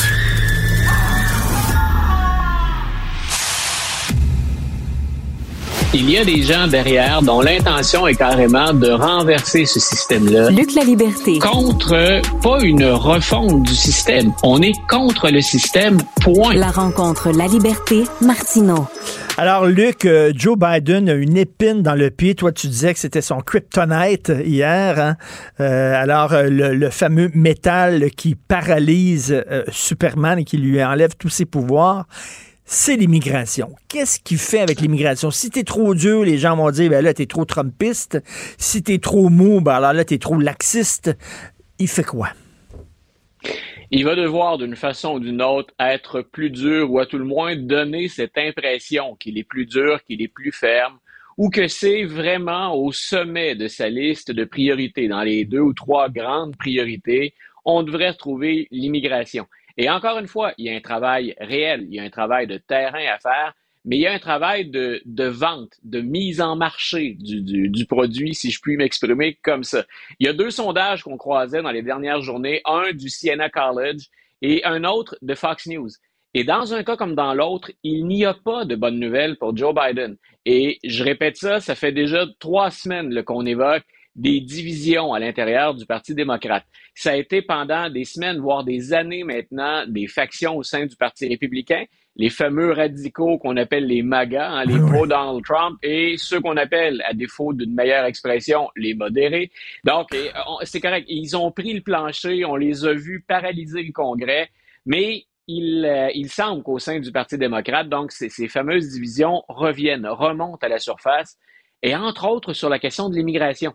Dans le sondage du, Siena College, écoute, il y a 35% des démocrates de New York qui disent finalement que l'immigration constitue maintenant pour les New-Yorkais. Là, on, parle d'un État, mais ensuite j'ai des chiffres pour l'ensemble du pays, mais 35% des New-Yorkais disent euh, c'est un fardeau l'immigration. Euh, il y en a 53% d'entre eux qui disent euh, on en a assez fait déjà. Donc, c'est énorme. Hmm. Et tous les deux, hmm. on a parlé du maire Adams. Il y a, écoute, il y a peut-être un mois, un mois et demi, le, euh, Eric Adams avait lancé un message d'alerte à Joe Biden. Faites quelque chose. Euh, c'est la destruction de New York, de New York, ni plus ni moins la ville qu'on envisage si ce flot de migrants continue. Il devait y avoir un Greg Abbott au Texas et un Ron DeSantis en Floride qui était bien content hein, d'avoir quelqu'un, un démocrate en vue comme Adams, relayer le même message qu'eux. Quand on regarde à l'échelle du pays maintenant, dans les données inquiétantes pour Joe Biden, on a 71% des indépendants qui disent on est très, très, très critique du travail de l'administration Biden sur l'immigration. 71% d'indépendants, ça donne à penser que ça va pas très bien pour les démocrates à, à la veille d'une année électorale parce que l'immigration, c'est ce que j'évoquais hier. Autant l'avortement va être une question pour les démocrates qu'on va mettre de l'avant puis qui va nuire aux républicains. Dans le cas de l'immigration, tout le monde perçoit ou presque mieux le travail des républicains. Et il y a 22% de démocrates au plan national qui disent sur l'immigration, on a plus confiance dans les républicains. Eh, mais, mais, mais, mais, Luc, Luc, quand même, c'est assez particulier parce que c'est un pays construit sur l'immigration. Tout à fait. C'est ça, les États-Unis. Et que là, que là les États-Unis, dont l'essence même, l'ADN, c'est l'immigration. Euh, mon Dieu, le statut de la liberté qui souhaitait euh, euh, bienvenue aux gens qui arrivaient par bateau, c'est dans la mythologie américaine. Et là, soudainement, ils disent Wow, c'est trop. Mais tu vois, j'aime bien, tu as utilisé un terme qui me convient parfaitement dans la mythologie américaine. Tu as parfaitement raison. Les États-Unis, c'est un pays construit sur l'immigration et depuis le départ. Mais on oublie qu'au 19e siècle, c'est ce qu'on commémore quand en 1886, on, on, fait apparaître cette statue de la liberté dans le port de New York. Euh, au 19e siècle, on oublie qu'il y a l'équivalent de l'extrême droite, qu'il y a des nativistes. Il y a énormément de pression des gens pour freiner l'immigration. Et ce qui fait que le gouvernement ne cède pas à l'époque c'est qu'on est en pleine révolution industrielle, on a besoin d'une quantité phénoménale de main-d'œuvre, de main-d'œuvre à bon marché, et l'immigration est nécessaire, du moins pour les grands patrons d'industrie, à la croissance économique américaine. Donc, ces mouvements de, de, recul, de panique, de xénophobie et parfois de racisme, on a eu ça à la fin du 19e siècle, On a eu ça après la Première Guerre mondiale. Dans les années fin, les fameuses années folles, Mmh. c'est parmi les années les plus intolérantes au plan de l'accueil des immigrants. Et cette fois-là, le gouvernement américain va même par deux fois imposer des quotas d'immigration. Maintenant, j'évoque ces grandes périodes de migration, fin 19e, début 20e. Ça n'a pas d'équivalent ce qui se passe actuellement aux États-Unis dans l'histoire. Dans Mm. toute l'histoire de ce pays marqué par des vagues d'immigration, on n'a jamais reçu autant d'immigrants. Donc, quand on a de nouvelles mesures au plan économique, quand une partie de la population s'inquiète, et les républicains tablent là-dessus, que le pays nous échappe, qu'on a la théorie du grand remplacement qui chemine plus ou moins officiellement un peu partout. Donc, on a des gens inquiets, on est aux prises avec de l'inflation et il y a un problème réel d'immigration illégale. L'immigration légale, elle est encadrée, j'ai envie de te dire surencadrée. Ce qui fait peur aux Américains, c'est cette immigration illégale qu'on ne semble pas être en mesure de limiter et ça s'améliorera pas. Ça s'améliorera pas parce que les gens qui quittent l'Amérique centrale, l'Amérique du Sud, le font en raison des, des retombées des changements climatiques puis des problèmes économiques que ça entraîne. Mais écoute, tu parles de mythologie, euh, je pense à ça, tu sais, euh, par leur, par leur film, par leur exportation culturelle, les Américains Ouais. disaient au monde entier, ben, regardez à quel point notre mode de vie est extraordinaire. Et l'idée Ouais. derrière ça, c'est qu'ils vont vouloir vivre comme nous chez eux. Ils vont vouloir des Ouais. Américains chez eux. Mais là, ils veulent être des Américains aux États-Unis. Pas la même affaire, là. Et le, écoute, le mythe du rêve américain, il a vraiment la vision. C'est possible. Moi, j'ai, j'ai toujours été étonné en me promenant aux États-Unis et en discutant avec des immigrants. Euh, j'adore discuter avec les gens quand je voyage. Quand je voyage pour moi, là, pas, pas pour le travail. Euh, et je, je leur demande toujours, mais le Québec ou le Canada, ça vous a jamais intéressé? Et pour eux, même si les statistiques disent le contraire, c'est aux États-Unis qu'ils ont le plus de chances de réussir. Et même en 2023, même si les statistiques vont à l'encontre de ça, le rêve canadien est de plus en plus d'ailleurs difficile c'est- plus difficile qu'auparavant d'y accéder. Mais écoute, on est encore à des années-lumière devant les États-Unis en termes de, de, de possibilités d'accueil ou de, ou de qualité de vie à offrir à quelqu'un qui migre au, Et- au Canada. On est devant les États-Unis à ce chapitre-là. Et, et Luc, tu veux me parler de Thanksgiving, l'action de grâce, c'est ce Ouais. week-end. Tu connais la chanson de. Jean-Pierre Fallon, Hawaii à la maison. Euh, ça, c'est vraiment le Thanksgiving. Pour moi, il y a eu à peu près 102 films là-dessus. Euh, les- c'est les gens, euh, les, les- les enfants qui vivent un peu partout aux États-Unis, qui étudient un peu partout. Et là, Ouais. Hawaii à maison, pour la Thanksgiving, on revient au village natal, on Voilà. revient dans la petite ville où on est grandi pour partager la dinde avec papa-maman et les frères et sœurs. Écoute, c'est. Ben, j'ai envie de te dire, si, en tout cas, chez nous, c'est c'est Noël. Ne, ne pas être Oui. chez nous à Noël pour, pour les parents ou pour les grands-parents. Idéalement, on faisait les deux fêtes. Mais bon, avec les couples, là, on se partage parfois d'une famille à l'autre. Puis notre, notre famille, nous, c'est faut visiter le Québec pour couvrir tout le monde. Donc, c'est difficile d'être pour la même fête, les deux ensemble. Mais on, chez nous, c'est grosso modo la période des fêtes, Noël et, et le Nouvel An. Euh, aux États-Unis, c'est le Thanksgiving, la fête familiale par excellence. C'est la pause, on fait le pont avec la fin de semaine, souvent au travail, c'est les matchs de football, c'est la nourriture. Euh, et écoute, cette fête-là est ancrée dans le, le- le début de l'histoire américaine. Et j'aime bien y revenir quand j'explique ça à mes étudiants. C'est vrai qu'on on oublie parfois de- derrière hein, la, la, la dinde, puis l'orgie de nourriture, puis les, les- les festivités autour du football. On oublie comment on est arrivé sur le territoire. On parlait d'immigration. Les Américains en sont tous finalement avec la colonisation des, des immigrants. Mais on oublie que dès, dès le départ, ça a été particulièrement difficile de survivre en arrivant sur le territoire. Et l'idée qu'on se fait du Thanksgiving, c'est le courage hein, des, des, des colonisateurs, leur détermination, la résilience dans un climat difficile. C'était vrai à Jamestown pour la, première, la première poignée de colons avec John Smith qui va rencontrer Pocahontas. Euh, ça va être vrai aussi pour ceux qui descendent du Mayflower en 1620 hein, à Plymouth ou autour de Cape Cod. Euh, mais on oublie souvent là-dedans, dans, dans, dans cet idéal ou dans ce souvenir, à quel point ce sont les Premières Nations, ceux qu'à l'époque on appelait les Indiens, qui les ont sauvés. Euh, et je, je relayais sur Facebook tout à l'heure, comme un peu comme je le fais en classe, euh, les représentations qu'on a fait du Thanksgiving. Et les Américains, en peinture, par exemple, quand ils représentent le Thanksgiving, c'est toujours une vision idéalisée. Et, et ce qui est le plus drôle, c'est qu'on montre souvent les colons qui accueillent les Premières Nations. La relation, là, elle n'est pas malsaine au départ entre les colons qui débarquent et les Premières Nations. Mais là, on montre les colons qui accueillent. Et c'est l'inverse qui s'est produit historiquement. Le premier Thanksgiving, souvent, il, y a toute une, il y a une espèce de guerre culturelle aux États-Unis sur qui le fêtait en premier. Hein? Puis chacun y va de ses colons qui l'auraient fait en premier. On identifie habituellement qu'en 1610 à Jamestown, ça a été fait, mais souvent, c'est celui qui se passe euh, à Plymouth, au Massachusetts, qu'on commémore en 1621. Mais en 1621, toutes les toiles nous présentent donc ces, calvinistes qu'on appelle les pilgrims, des puritains, qui reçoivent les Premières Nations. Et en fait, ils peuvent pas faire ça. Pourquoi? Parce qu'ils ont à peine survécu à la première année. Et il faudrait inverser carrément le tableau pour bien montrer que ce sont les Premières Nations qui, ben, qui savent où trouver les ressources et que la plupart des choses qu'on consomme ou qu'on va consommer aujourd'hui au Thanksgiving, euh, un, n'existe pas, puis ce qui existe, comme la dinde, qui est la dinde sauvage, ça va être fourni par les Premières Nations et non pas par les premiers colons. Donc, tu parlais, tu évoquais le terme tout à l'heure de mythe pour la question hein, de l'immigration, de ce fameux melting pot se creusait c'est une autre théorie, ce qu'on a mis à mal avec le temps. Mais donc, pour le Thanksgiving, ben, un clin d'œil aujourd'hui. Euh, ben, on, va fêter, on va regarder le football. Mais rappelons-nous au complet de l'histoire de l'arrivée des colons sur le territoire. Écoute, tu parlais de ces toiles-là qui montraient la rencontre entre les deux, les colons et les Autochtones. Ceux qui ont vu le dernier film de Denis Arcand, euh, on a des images en tête, le Testament. Tout tourne autour justement d'une toile qui fait controverse et qui montre justement euh, les colons québécois, le français avec les Autochtones. Donc, ça, ça, ramène un peu cette affaire-là.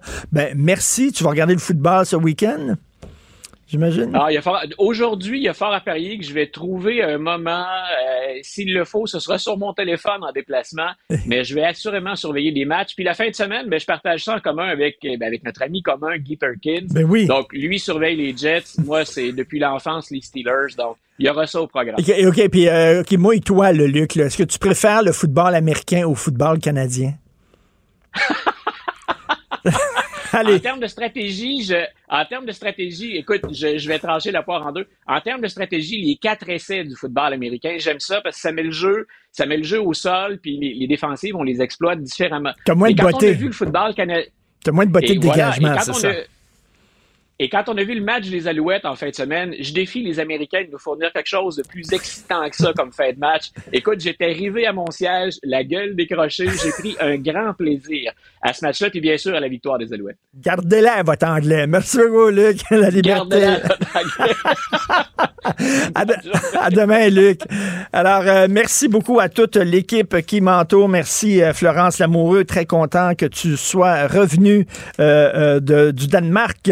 Merci à Sybelle Olivier, Marianne Bessette, à la réalisation, la mise en onde, Jean-François Roy. C'est Benoît Dutrisac qui prend la relève. On se reparle demain à 8h30. Passez une excellente journée.